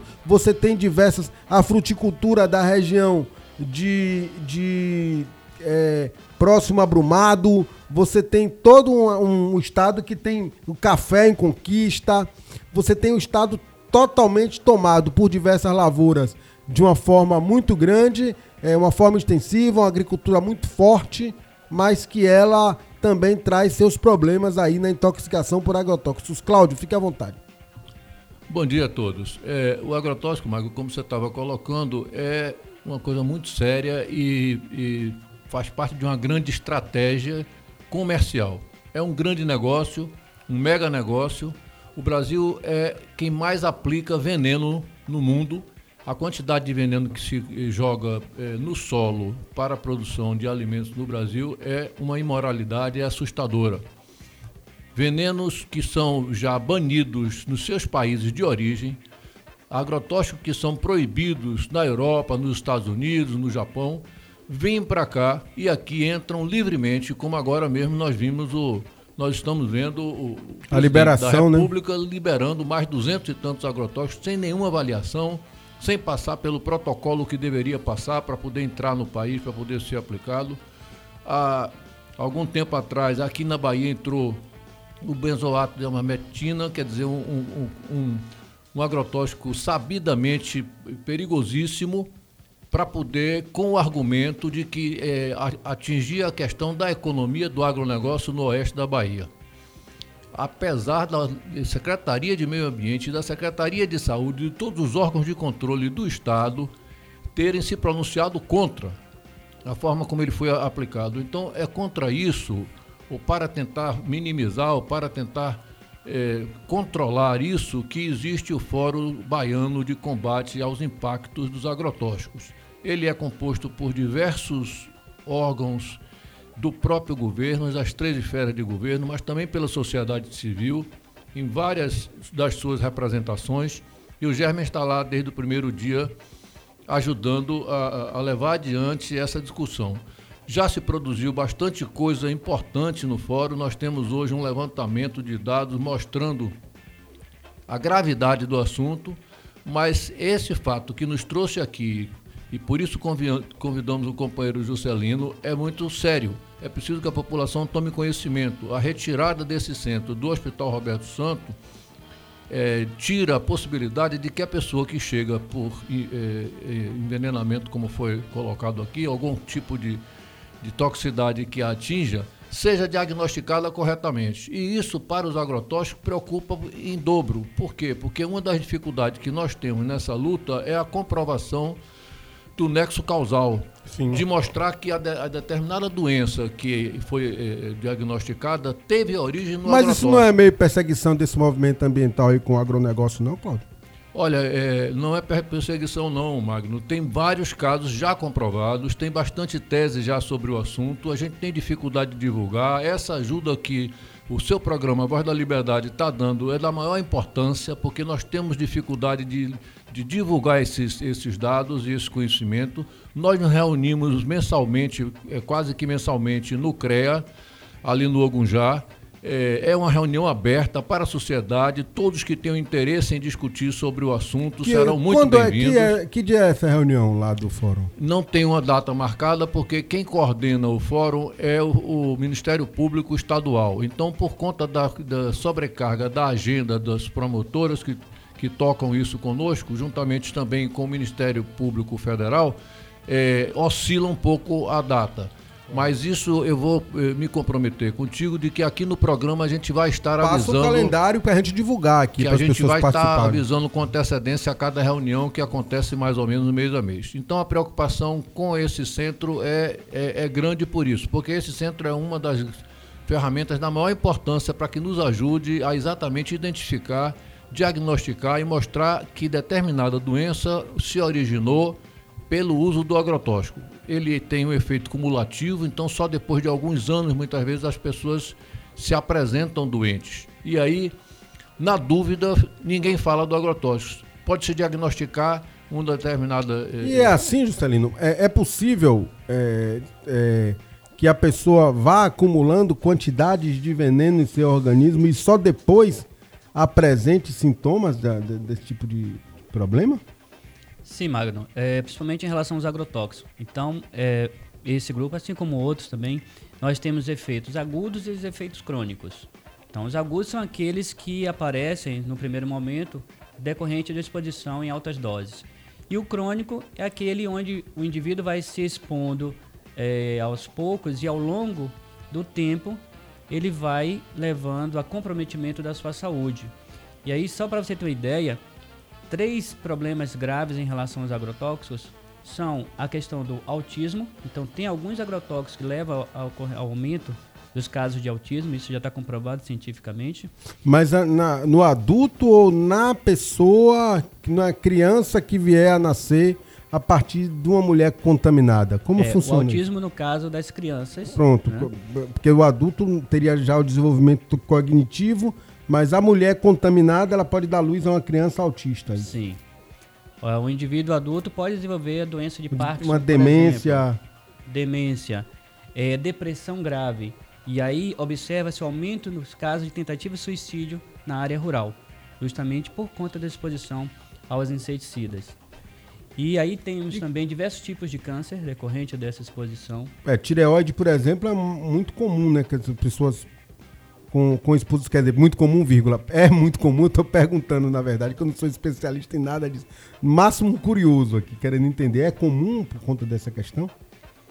Bem, é um dos tipos de câncer que pode ser provocado em decorrência da exposição a agrotóxico. É porque os agrotóxicos eles são têm é, diversas composições, diversas É, que nem o veneno químicas. que você falou. Ele tem. Isso. Ele pode fazer ligações com. É, eles vão atuar em diferentes, or- é, diferentes alvos no sistema né, biológico. Então, é, pode provocar, por exemplo, hipoglicemia, pode alterar, a- alterar Mas é a uma pergunta. O, o fato de, de- da- do trabalhador rural utilizar aqueles equipamentos de proteção, ele resolve de fato a contaminação individual? não resolve, reduz o risco. E agora há um grande problema que muitas vezes, por falta de esclarecimento, o trabalhador ele não tem a percepção do risco. E a gente já viu vários exemplos onde o trabalhador utiliza aquela bomba costal vazando molha a roupa, aquela mesma roupa ele leva para a residência, leva para casa e depois utiliza. Bota no também- galpão e usa de novo no outro dia. Exato. E expõe também a família Sim. àquele agrotóxico.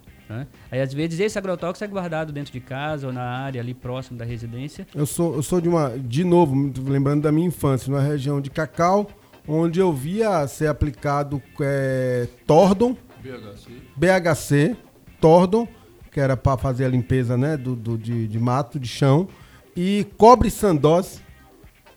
De qualquer jeito, o cara não botava nem máscara.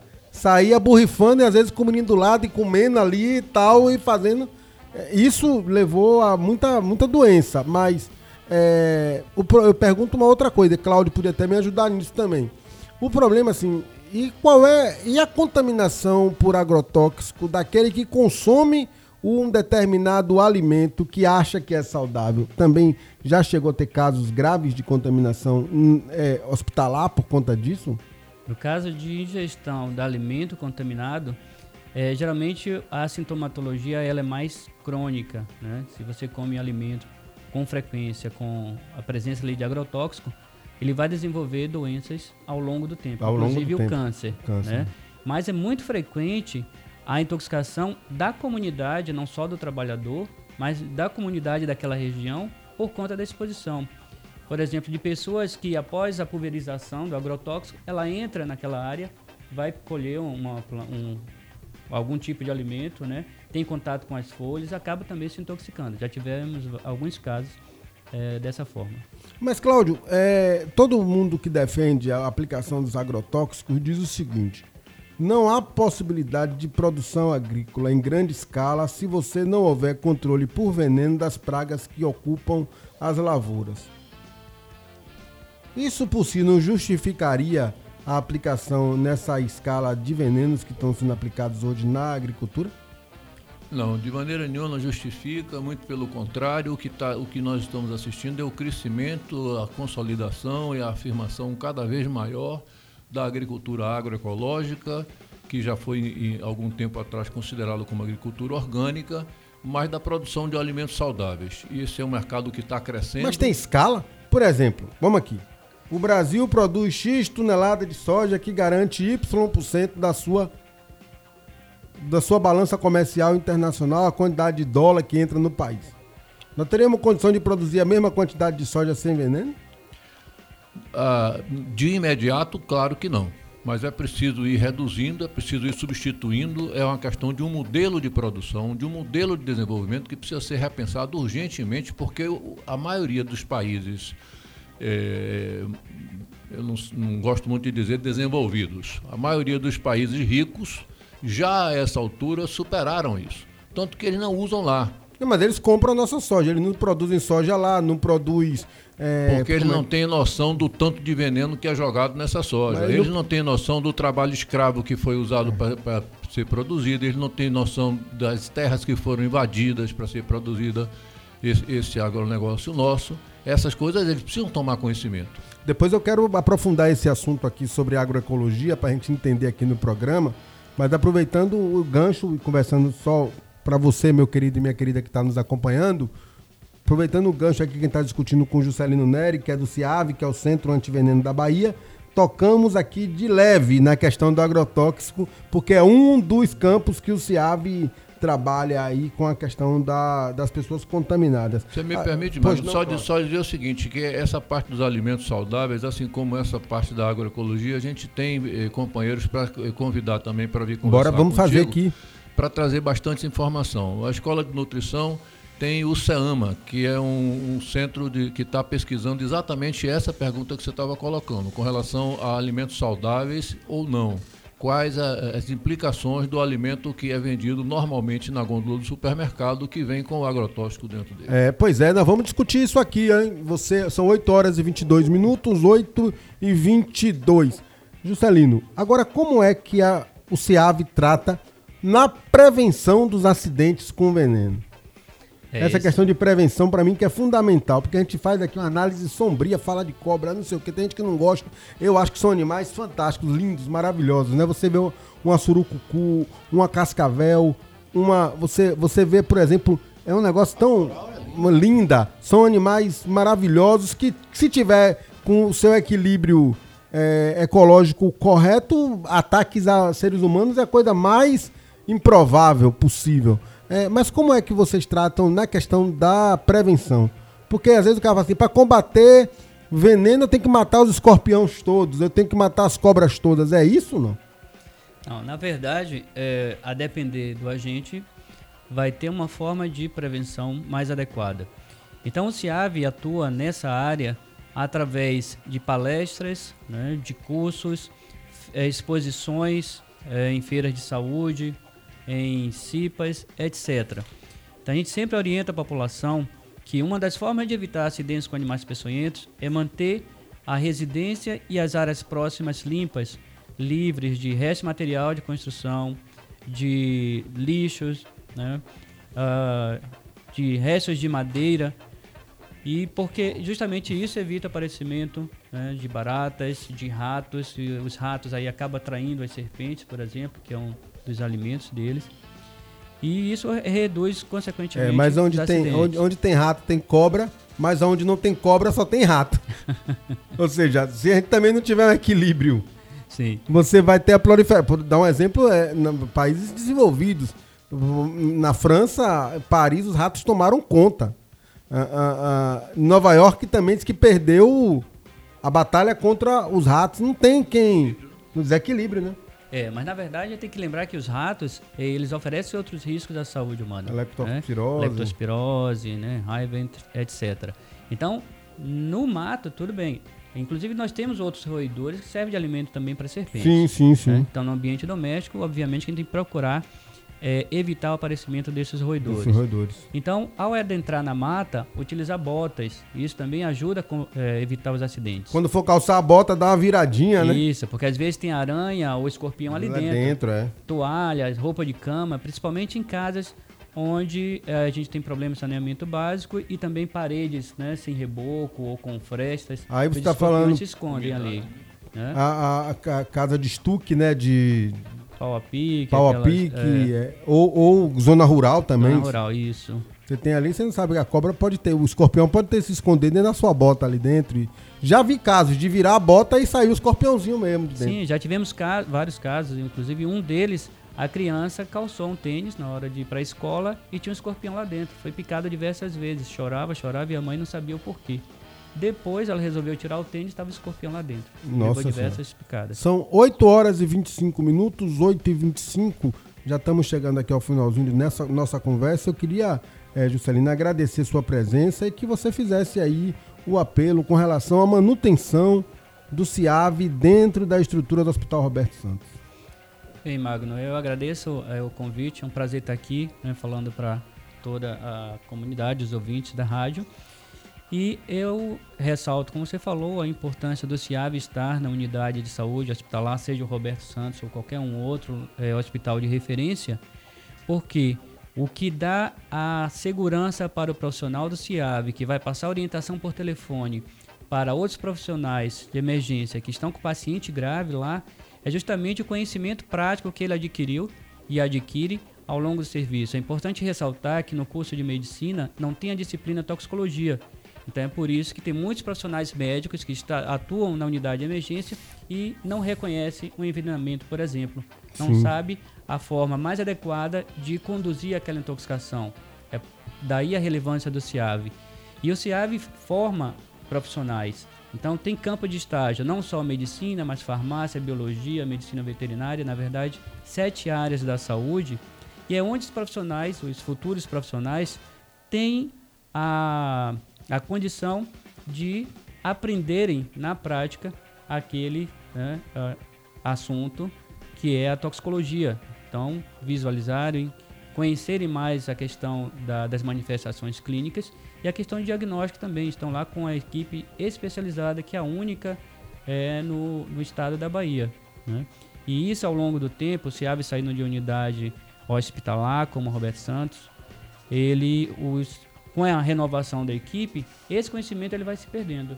Então, é, daqui verdade. a alguns anos a tendência é o centro fechar. Ou é verdade, é verdade. Não, tem que estar tá ali, tem que estar tá ali. Eu acho que a gente, eu vou Vou, inclusive, tentar entrar em contato, viu, Lidiane, aí com a assessoria da Secretaria de Saúde do Estado, a assessoria de comunicação, para a gente entender o que é que está se passando aí na cabeça. O Fábio Vilas Boas, nós vamos tentar conversar com ele para entender um pouco do que situação é essa. São 8 horas e 27. Queria agradecer sua presença e dizer que o programa A Voz da Liberdade está sempre às ordens aqui. E tem outra coisa, a direção do hospital se não concordar com alguma das coisas que foi colocado, também o direito aqui de colocar o contraditório é, é a, nossa, a base de nossa comunicação. Mas eu, sinceramente, achei uma entrevista extremamente pertinente. Acho que nós temos que lutar sim pela manutenção do CIAV dentro da estrutura do Hospital Roberto Santos, porque é, são dessas pequenas coisas, assim, do ponto de vista quem olha de fora acha que tem, nunca tive um problema com veneno, mas quando você vê que é um, pensa que é uma coisa pequena, mas que já salvou tantas vidas no estado da Bahia. Né? Muito obrigado.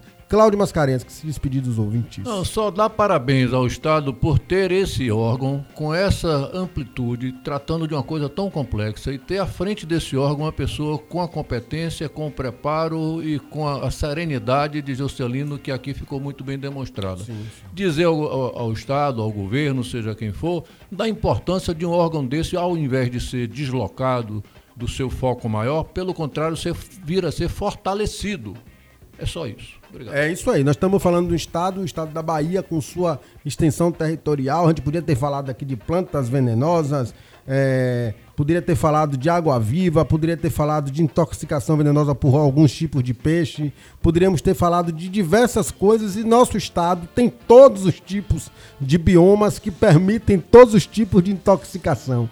E aí se você perde, a, a, a, se você diminui a capacidade de um órgão que cuida disso, você na verdade está atentando contra o povo. 8 horas e 29, vamos ao intervalo, Coscoba. E daqui a pouquinho a gente volta, porque eu vou falar daqui a pouco. Você que está aí, fique ligado. Eu vou falar daqui a pouco sobre a eleição do Conselho Tutelar de Salvador. Tá tendo um negócio aí que tá complicado já tem ação na justiça e nós não vamos deixar passar barato, não. Vamos denunciar aqui no programa algum esquema que tem aí, tem um negócio feio. Fica aí com a gente, daqui a pouco a gente volta para contar esse assunto para você. A voz da liberdade. A voz da liberdade. Cultura em toda Salvador. Rádio, rádio, cultura. Cultura. O investimento na carreira docente por parte do governo do estado é condição fundamental para a qualidade e o caráter público das universidades estaduais da Bahia.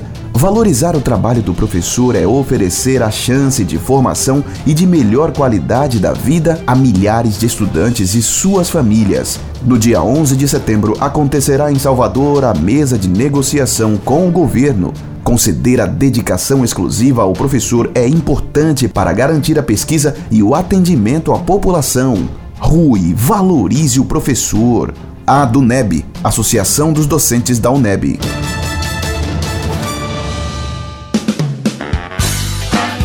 A cerveja Serra Santa é feita com puro malte belga e lúpulo americano, com cuidado em todos os detalhes em sua fabricação. Uma experiência em consumo de cerveja. Conheça a nossa linha completa.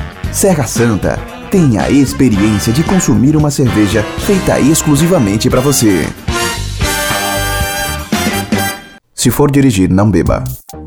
A Federação Nacional das Associações de Detran, FENAS Detran, realiza nos dias 24 e 25 de outubro, no São Salvador Hotéis, o 11º Congresso Brasileiro Trânsito e Vida e 7 Internacional, com o tema Uma nova década de ações rumo ao desenvolvimento sustentável. Estarão reunidos especialistas e o público em geral, onde serão discutidos os rumos do sistema viário e políticas públicas de desenvolvimento sustentável através do trânsito no Brasil e no mundo. Inscri Inscrições abertas no site www.transitoevida.com.br ou pelo telefone 71 3272 1081. 11º Congresso Brasileiro Trânsito e Vida e 7 Internacional. Realização Fenas Detran. Apoio Rádio Joia. Toda sexta, no programa A Voz da Liberdade, você vai concorrer a um kit com quatro cervejas artesanais Serra Santa Puro Malte. Participe do programa mandando seu nome e endereço para o WhatsApp 999838544. Tenha a experiência de consumir uma cerveja feita exclusivamente para você. Cerveja artesanal Puro Malte é Serra Santa. Se for dirigir, não beba. A Fenas Detran, Federação Nacional das Associações de Detrans, está lançando pós-graduação Lato Senso em Gestão do Trânsito e Transporte Terrestre, na modalidade semipresencial. Uma excelente oportunidade para profissionais graduados em qualquer área que tenham interesse ou desejo de especializar-se na área de gestão do trânsito e transporte terrestre. Venha participar! Ligue para o 71 3272 1081 ou no e-mail pós-fenasdetran@fenasdetran fenasdetran.com.br. Pós-graduação Lato Senso em Gestão do Trânsito e Transporte Terrestre é com a Fenas Detran. Apoio UGT, Sintracap e Rádio Joia.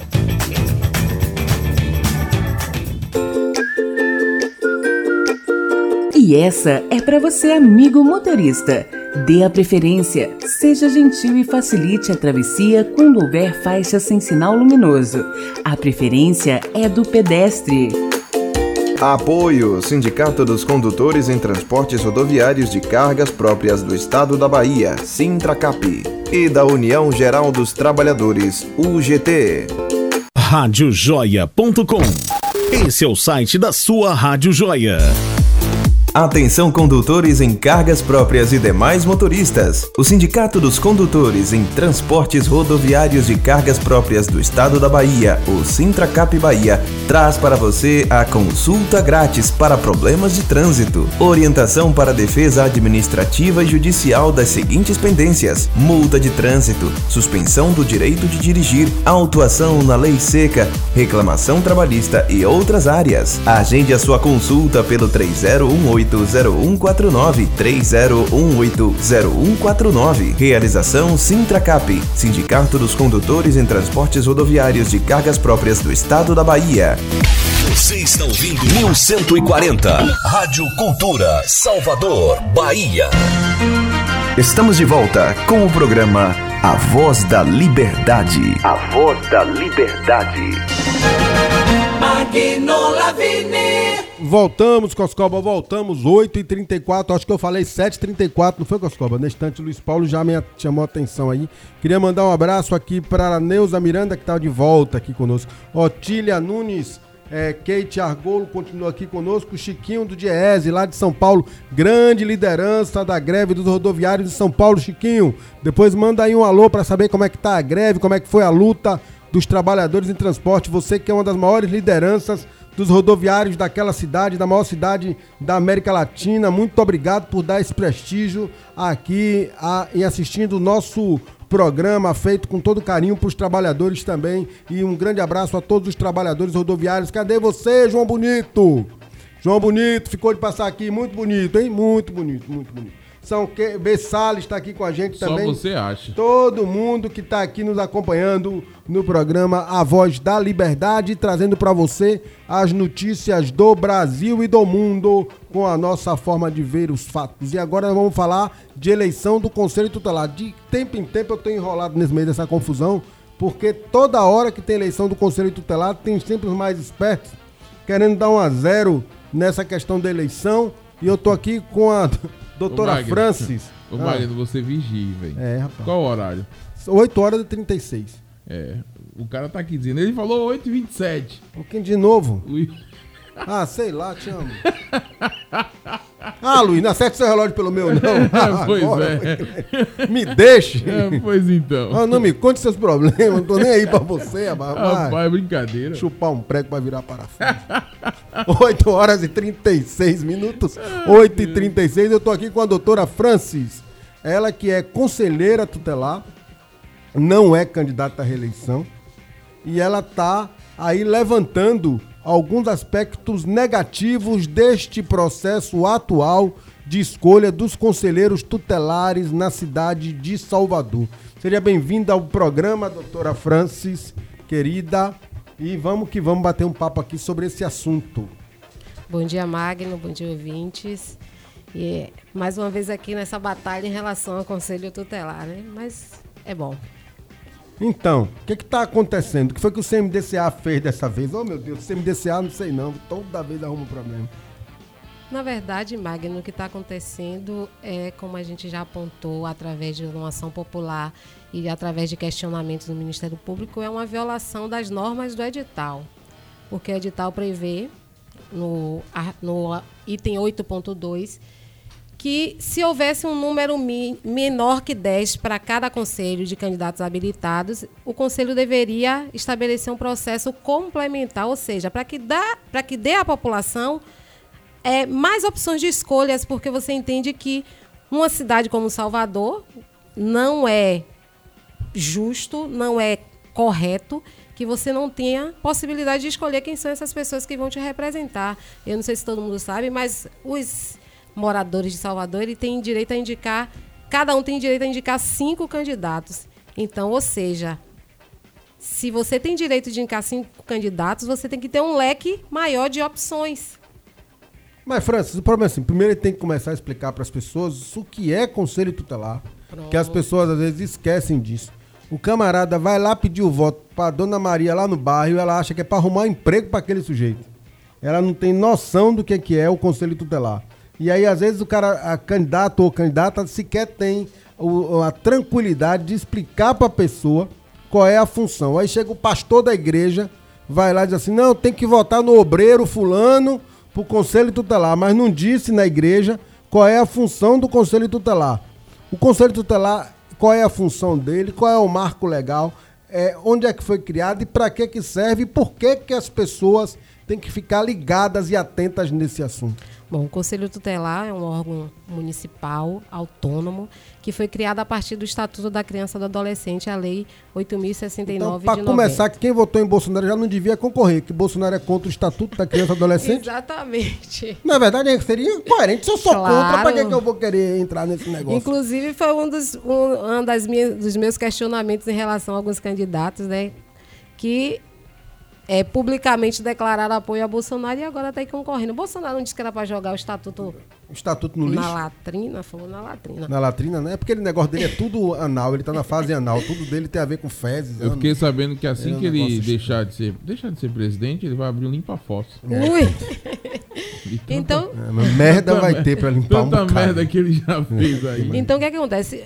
Esse órgão municipal, o Conselho de Tutela, ele é encarregado pela sociedade, ou seja, eu, você, nós, Dona Maria, meu vizinho, encarrega cinco conselheiros para cada conselho de zelar pelos direitos que, estabelecidos pelo Estatuto. Então, é a comunidade, através do voto facultativo, que indica quem são esses conselheiros. Então, o pessoal vai lá, se inscreve a partir de um edital colocado pelo CMDCA, que viria a ser Conselho Municipal de Direito de Criança e Adolescente, é isso? Exatamente. E esse CMDCA fez um edital. E o próprio CMDCA, que coordena a eleição, não está respeitando o edital que ele mesmo fez. É isso ou estou entendendo errado? Não, você está entendendo certíssimo. Porque é, o edital prevê a fase de recursos. Mas candidatos que tiveram suas provas nas perguntas objetivas, que não, não obtiveram uma pontuação né, capaz de, de galgar para a próxima fase, pediram recurso, pediram o espelho da prova e foi negado. Eu nunca vi falar em concurso de espelho de prova negado para que a pessoa pudesse apontar onde está a sua resposta. Então, eles tiveram esse recurso negado por parte do Cefet e indeferido o pedido de cancelamento das perguntas objetivas por parte do CMDCA e do Ministério Público, que entendeu que o CMDCA tem autonomia, liberalidade para dispor da maneira que julgar melhor. então, a Procuradoria do Direito da Criança e Adolescente acha que o CMDCA está certo. É, a promotora, a da, é, são três promotoras que estão acompanhando o processo, só que tem um detalhe: todas as notícias de fatos foram sugeridas por elas o arquivamento, segundo porque existe um, um, um inciso na lei que dá ao CMDCA essa liberalidade. Só que, pasme, esse inciso foi revogado. Ele não está mais vigindo. Então, talvez o CMDCA, seus advogados, tenha levado o, a procuradoria a erro? Como é isso? No meu entendimento, foi levado a erro no sentido de que, se você abrir o site do CMDCA, você vai lá, ver lá a cópia da lei exatamente como ela está ainda sem a nova redação que foi, não foi da agora não, Sim. foi de 96. Então, Eles não fizeram a atualização e aí o, o- o- é, é, é, tá complicado. Mas o Poder Judiciário já se manifestou em algum processo com relação a essa questão? existe hoje mais ou menos uns 40 mandados de segurança versando sobre esse tema, fora a ação popular que eu resolvi A ação popular, você que é a patrona dela. Não, eu sou a cidadã interessada. Sim, sim, sim. Porque, como advogada, eu não posso advogar contra o município. né? Correto, é que você é conselheira, né? Exatamente. Então, junto com a colega advogada, nós fizemos essa ação e aí estamos aguardando a tramitação dela. Mas a gente tem aqui José Augusto, né, que É candidato ao conselho, né? é candidato. De que, mas an- antigo, quando eu entendi desse negócio de conselho, você votava numa região específica. Eu soube, eu conversei com uma candidata que me disse que agora vota em qualquer canto, assim, é? É, criou-se um mecanismo de votação Como que, é, inclusive, Augusto? inviabiliza a participação, né? Por exemplo, eu moro no Calabar. Se eu for colocar lá no, no site para consultar meu local de votação, eu vou votar na escola Vale das Pedrinhas. Então, é. Quer dizer, tem um local de votação Sim. que é impeditivo da participação. Vou dar um exemplo. É, quem é lá o secretário lá que cuida disso? De- Quem é o presidente do CMDCA? É Renildo Barbosa. É Renildo ainda, né? Ô, Renildo, tu tá velho nesse negócio aí, tá na hora de você dar espaço pros outros, pelo amor de Deus. Repare, o ponto é o seguinte, primeira situação. Tu não sabe que Salvador tem um bocado de problema de facção, de divisão, não é? Você não sabe que Salvador, morador de determinado bairro de periferia, por mais que seja pessoa direita, honesta, que não tem envolvimento com nada, se for para outro bairro, pode ter problema, inclusive de violência física. Você não conhece Salvador? Como é que você pega o morador do Calabar e quer botar para votar no Vale das Pedrinhas? Ou como é que você pega, eu vou dar um outro exemplo que eu não sei se é assim, mas você pegar alguém de Pirajá e botar para votar na Liberdade. Você minimamente não tá, você tá desconhecendo o que é Salvador de verdade, meu irmão. Se liga. Tem gente na linha, Coscoba? Vamos dar o trânsito rapidinho e voltamos aqui com o nosso assunto.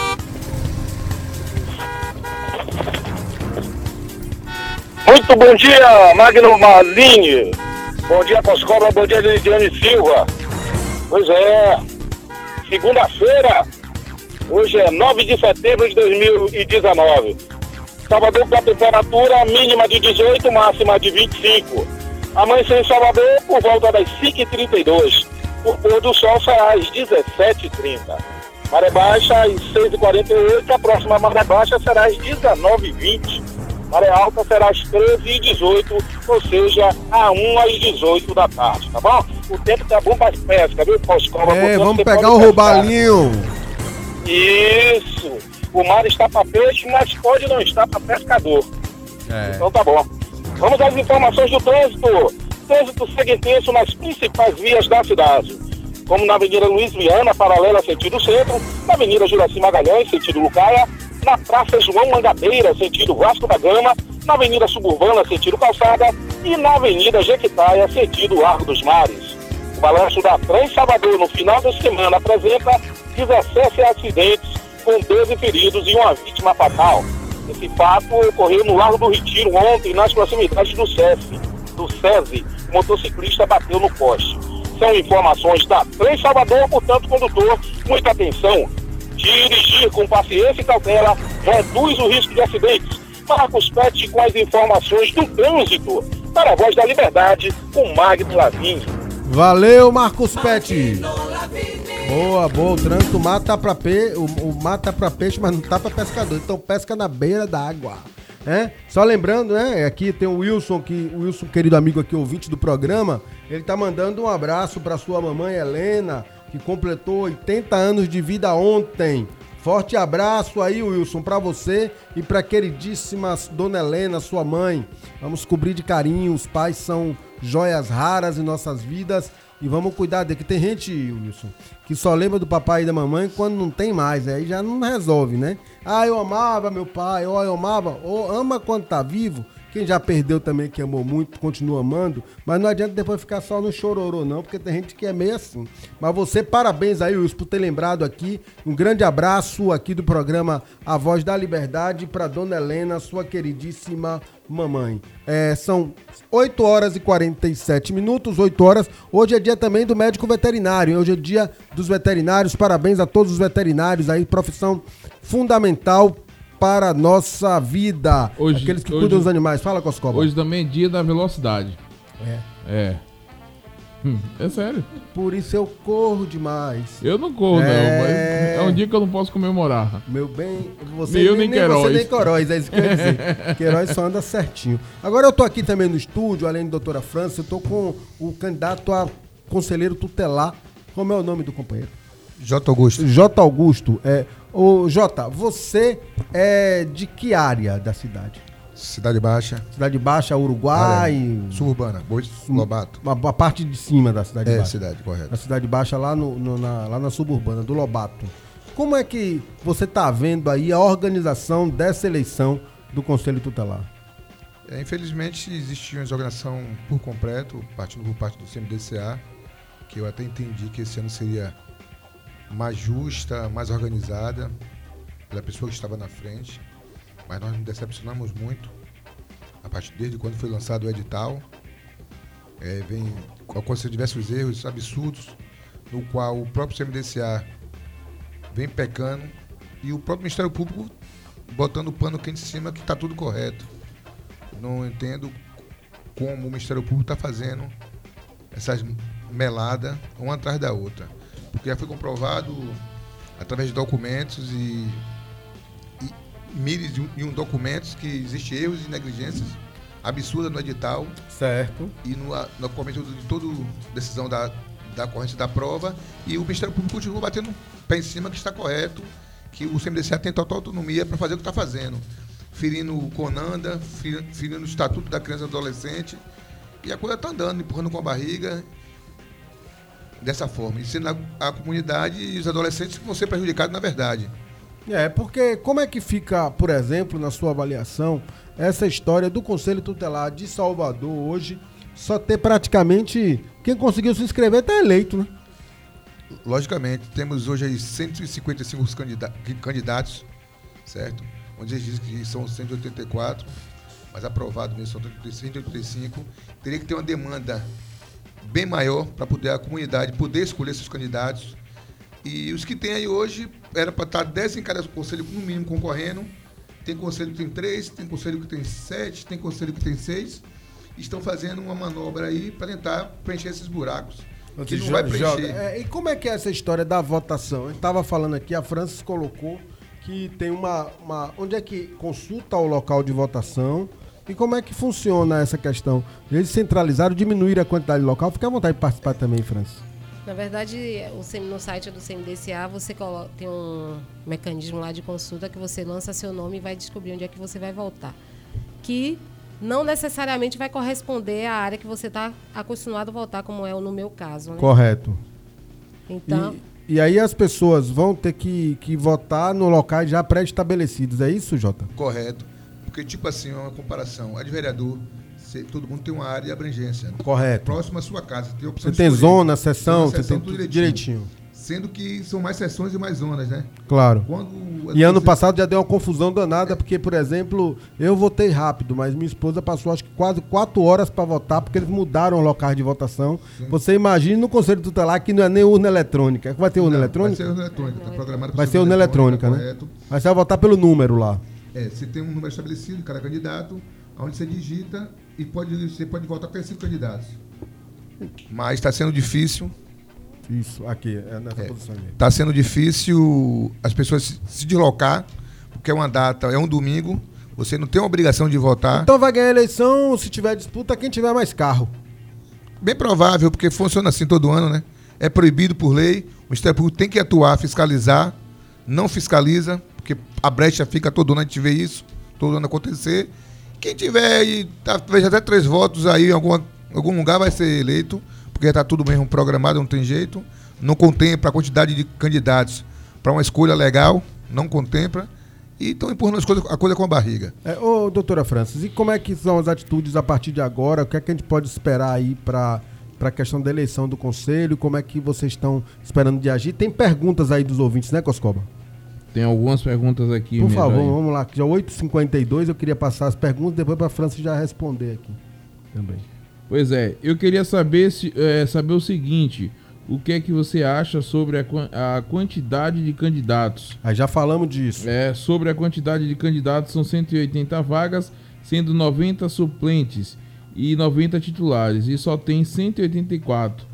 Só tem 184 candidatos vai, concorrendo. Vai sobrar 4. Não seria um, um, um, um sintomas de fraude, já que tem 180 vagas e 180 candidatos, 180 vagas para 184 candidatos. Bom, eu não posso afirmar com relação à questão de fraude, mas eu posso dizer o seguinte: o próprio edital já traz uma solução para esse questionamento, que seria um processo complementar. Só que o CMDCA decidiu por não fazer esse processo complementar, violando o próprio Mas edital. ele argumenta o quê? Que, na verdade, você tem uma quantidade de titulares e a quantidade é, que, que, resolve? Como é que ele dá? Qual é o argumento? Exatamente, dele? o argumento é esse, que já existem 184 candidatos para 90 vagas. Só que desses 184 candidatos, 14 estão sobre júdice, então não pode se falar em 184 candidatos. Ainda que pudesse falar em 184 candidatos, a própria lei diz que não é o total de candidatos. A gente tem que prestar atenção no seguinte: tem que ter, no mínimo, para cada conselho tutelar, 10 candidatos. Seriam dois candidatos por vaga, no mínimo, por conselho. Exatamente. Então, o número total é só uma forma de tirar a atenção da verdade dos fatos, que é o quê? A não abertura do processo complementar e o descumprimento do próprio edital. Para ter uma ideia, pois não, Jota, é, 2015 tivemos um processo muito mais amplo onde foram eleitos os 180 candidatos, no qual 90 assumiram e 90 foram suplentes. Sim. E agora, no processo agora de 2019, ainda assim temos conselho funcionando sem condições, porque não tem suplente. E foi, um, e foi uma eleição totalmente Eu lembro, completa, lembro com uma quantidade bem, efetiva bem maior de conselheiros. Imagine daqui a três anos, daqui a dois anos, como é que vai estar as coisas. É importante falar, porque nesse, nesses quatro anos as pessoas vão as que ficam suplentes ah, vão, vão fazendo seu rumo, seguindo seu rumo, aí o pessoal... Aí o que, é que acontece? Hoje o Conselho Tutelar está com seu atendimento defasado, prejudicado por conta dessa ausência de pessoas que possam substituir os titulares. Só temos hoje trabalhando 60 conselheiros por conta da descompatibilização que tem que ser feita para que os candidatos a conselheiros que estão no mandato possam concorrer. Mais uma, Magno? Pois não, vamos lá. É, bom dia, o que está acontecendo com as eleições? Quais as irregularidades? E quem está falando? Vai falar no final. Tá bom. é visto que muitos candidatos é porque não eu pensei conseguiram... que a voz parece com a sua. É. ai, ai. Visto que muitos candidatos não conseguiram participar da minha comunidade. Elizabeth Lopes de Mussurunga. Bom, Elizabeth, pode... o que está acontecendo é o que a gente já falou aqui, né? Os candidatos, a maioria foram barrados já na inscrição. Por Elizabeth tem uma voz parecida com a de Coscoba. por conta de, de várias questões o edital, o recurso é, que o edital previa não foi, não era para sanar erro material. Então ele não pôde completar, não pôde emendar, não pôde trazer novos documentos, não pôde trazer documentos que pudessem dar continuidade no pleito. E, então, por conta disso, ele, a maioria foi limada já na inscrição. Na, na parte seguinte, que foi a prova, houve mais ainda uma queda. As pessoas recorreram, mas também não conseguiram por conta da não disponibilização do espelho de prova. Por isso só temos essa quantidade de candidatos. Aqui tem um aqui que diz assim, ó, quero perguntar a Francis Amorim, conselheira tutelar, formada em direito, qual a regra quebrada no edital nos diz que é necessário derrubar ele ou atos dele? Não, o edital é, pelo todo ele não tem mais como ser derrubado porque existe um prazo legal de cinco dias a partir da publicação desse edital para que ele possa ser contestado. Mas hoje o edital, naquele item que eu já falei, é o mote. Ele está sendo violado no sentido de que não se abriu o processo complementar e o CMDCA está, é, digamos que, legislando para que isso não aconteça, porque porque a promotora entende que o CMDCA tem autonomia e liberalidade quando ele não tem. Claro que a autonomia ele tem enquanto órgão deliberativo. Mas, por exemplo, para descumprir um edital, Nem o, nem o CMDCA, nem o presidente da República, nem nenhum outro ente público tem legalidade para descumprir um edital. O edital é a lei entre a, a parte que se candidata e a parte que está dirigindo o processo. Se eu, enquanto parte que estou candidata, não posso descumprir, por que quem está no, coordenando o processo pode descumprir? É.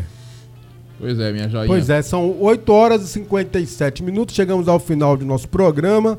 Queria que a doutora França se despedisse dos nossos ouvintes. O J. Augusto. Augusto também se despedisse aí dos ouvintes. Já chegamos no finalzinho do programa e dizer que a gente está atento.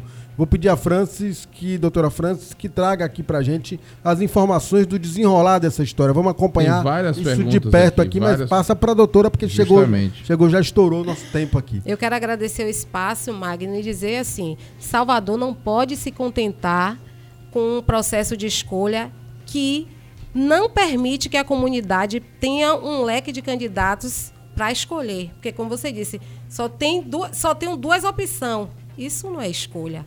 É opção ou A ou B. E as outras escolhas? E as outras pessoas? E os candidatos que estão aí, que podem estar contribuindo, Colaborando, né, colaborando. Então a comunidade, de certa forma, vai ficar fora de, é, de não da escolha, mas, por exemplo, sem opção de voto. Não tem opção. Então, eu, eu peço a você que está ouvindo o programa, que tem provoque o CMDCA, ligue para o CMDCA, mande e-mails para o CMDCA, se sua comunidade, se tem um, um representante da sua comunidade que ficou de fora, provoque o CMDCA, provoque o Ministério Público. Por que o processo complementar não foi aberto? Por que o CMDCA está descumprindo o, o próprio edital que ele mesmo criou? É isso aí. Jota. Obrigada pelo espaço aqui aberto pra gente e dizer à sociedade aí, cobrem, é direito nosso, é direito de vocês ter opção de escolha para a votação do Conselho Tutelar na sua comunidade. Quem conhece a sua comunidade são vocês que convivem nela. Não é justo que um conselheiro que não é da sua comunidade esteja lá para lhe representar. Eu não, acho, eu não concordo com essa atitude. O, o tem que rever os erros e dizer, errei, que todo ser humano erra, é normal, mas fazer, como diz a lei, o que está dentro do edital. Valeu, valeu, valeu, Coscó. Bora se despedir. Valeu, minhas joias. Até a próxima, se assim Deus permitir. Já já aqui na Rádio Joia tem um bom dia, Joia. E segue também aí a, a programação da Rádio Cultura. Lidiane Silva. Um abraço para você que ficou com a gente até agora, especialmente para seu Wilson, lá de Santa Média de Paripe, para a mãe dele que fez aniversário ontem, para Edoval, que está lá na Fazenda Grande do Retiro, e para todos os médicos veterinários. Até amanhã. Tchau, tchau. Valeu, um grande abraço a você que nos acompanhou aqui no programa A Voz da Liberdade. Amanhã estaremos de volta aqui nessa mesma casa, 1140M, Rádio Joia, se Deus assim permitir. Um grande abraço e um bom dia de trabalho a todos. Você ouviu A Voz da Liberdade. Apresentação: Magno Lavini, Lidiane Silva e Diego Coscoba. Até o próximo programa. O investimento na carreira docente por parte do governo do estado é condição fundamental para a qualidade e o caráter público das universidades estaduais da Bahia. Valorizar o trabalho do professor é oferecer a chance de formação e de melhor qualidade da vida a milhares de estudantes e suas famílias. No dia 11 de setembro acontecerá em Salvador a mesa de negociação com o governo. Conceder a dedicação exclusiva ao professor é importante para garantir a pesquisa e o atendimento à população. Rui, valorize o professor. A DUNEB, Associação dos Docentes da UNEB.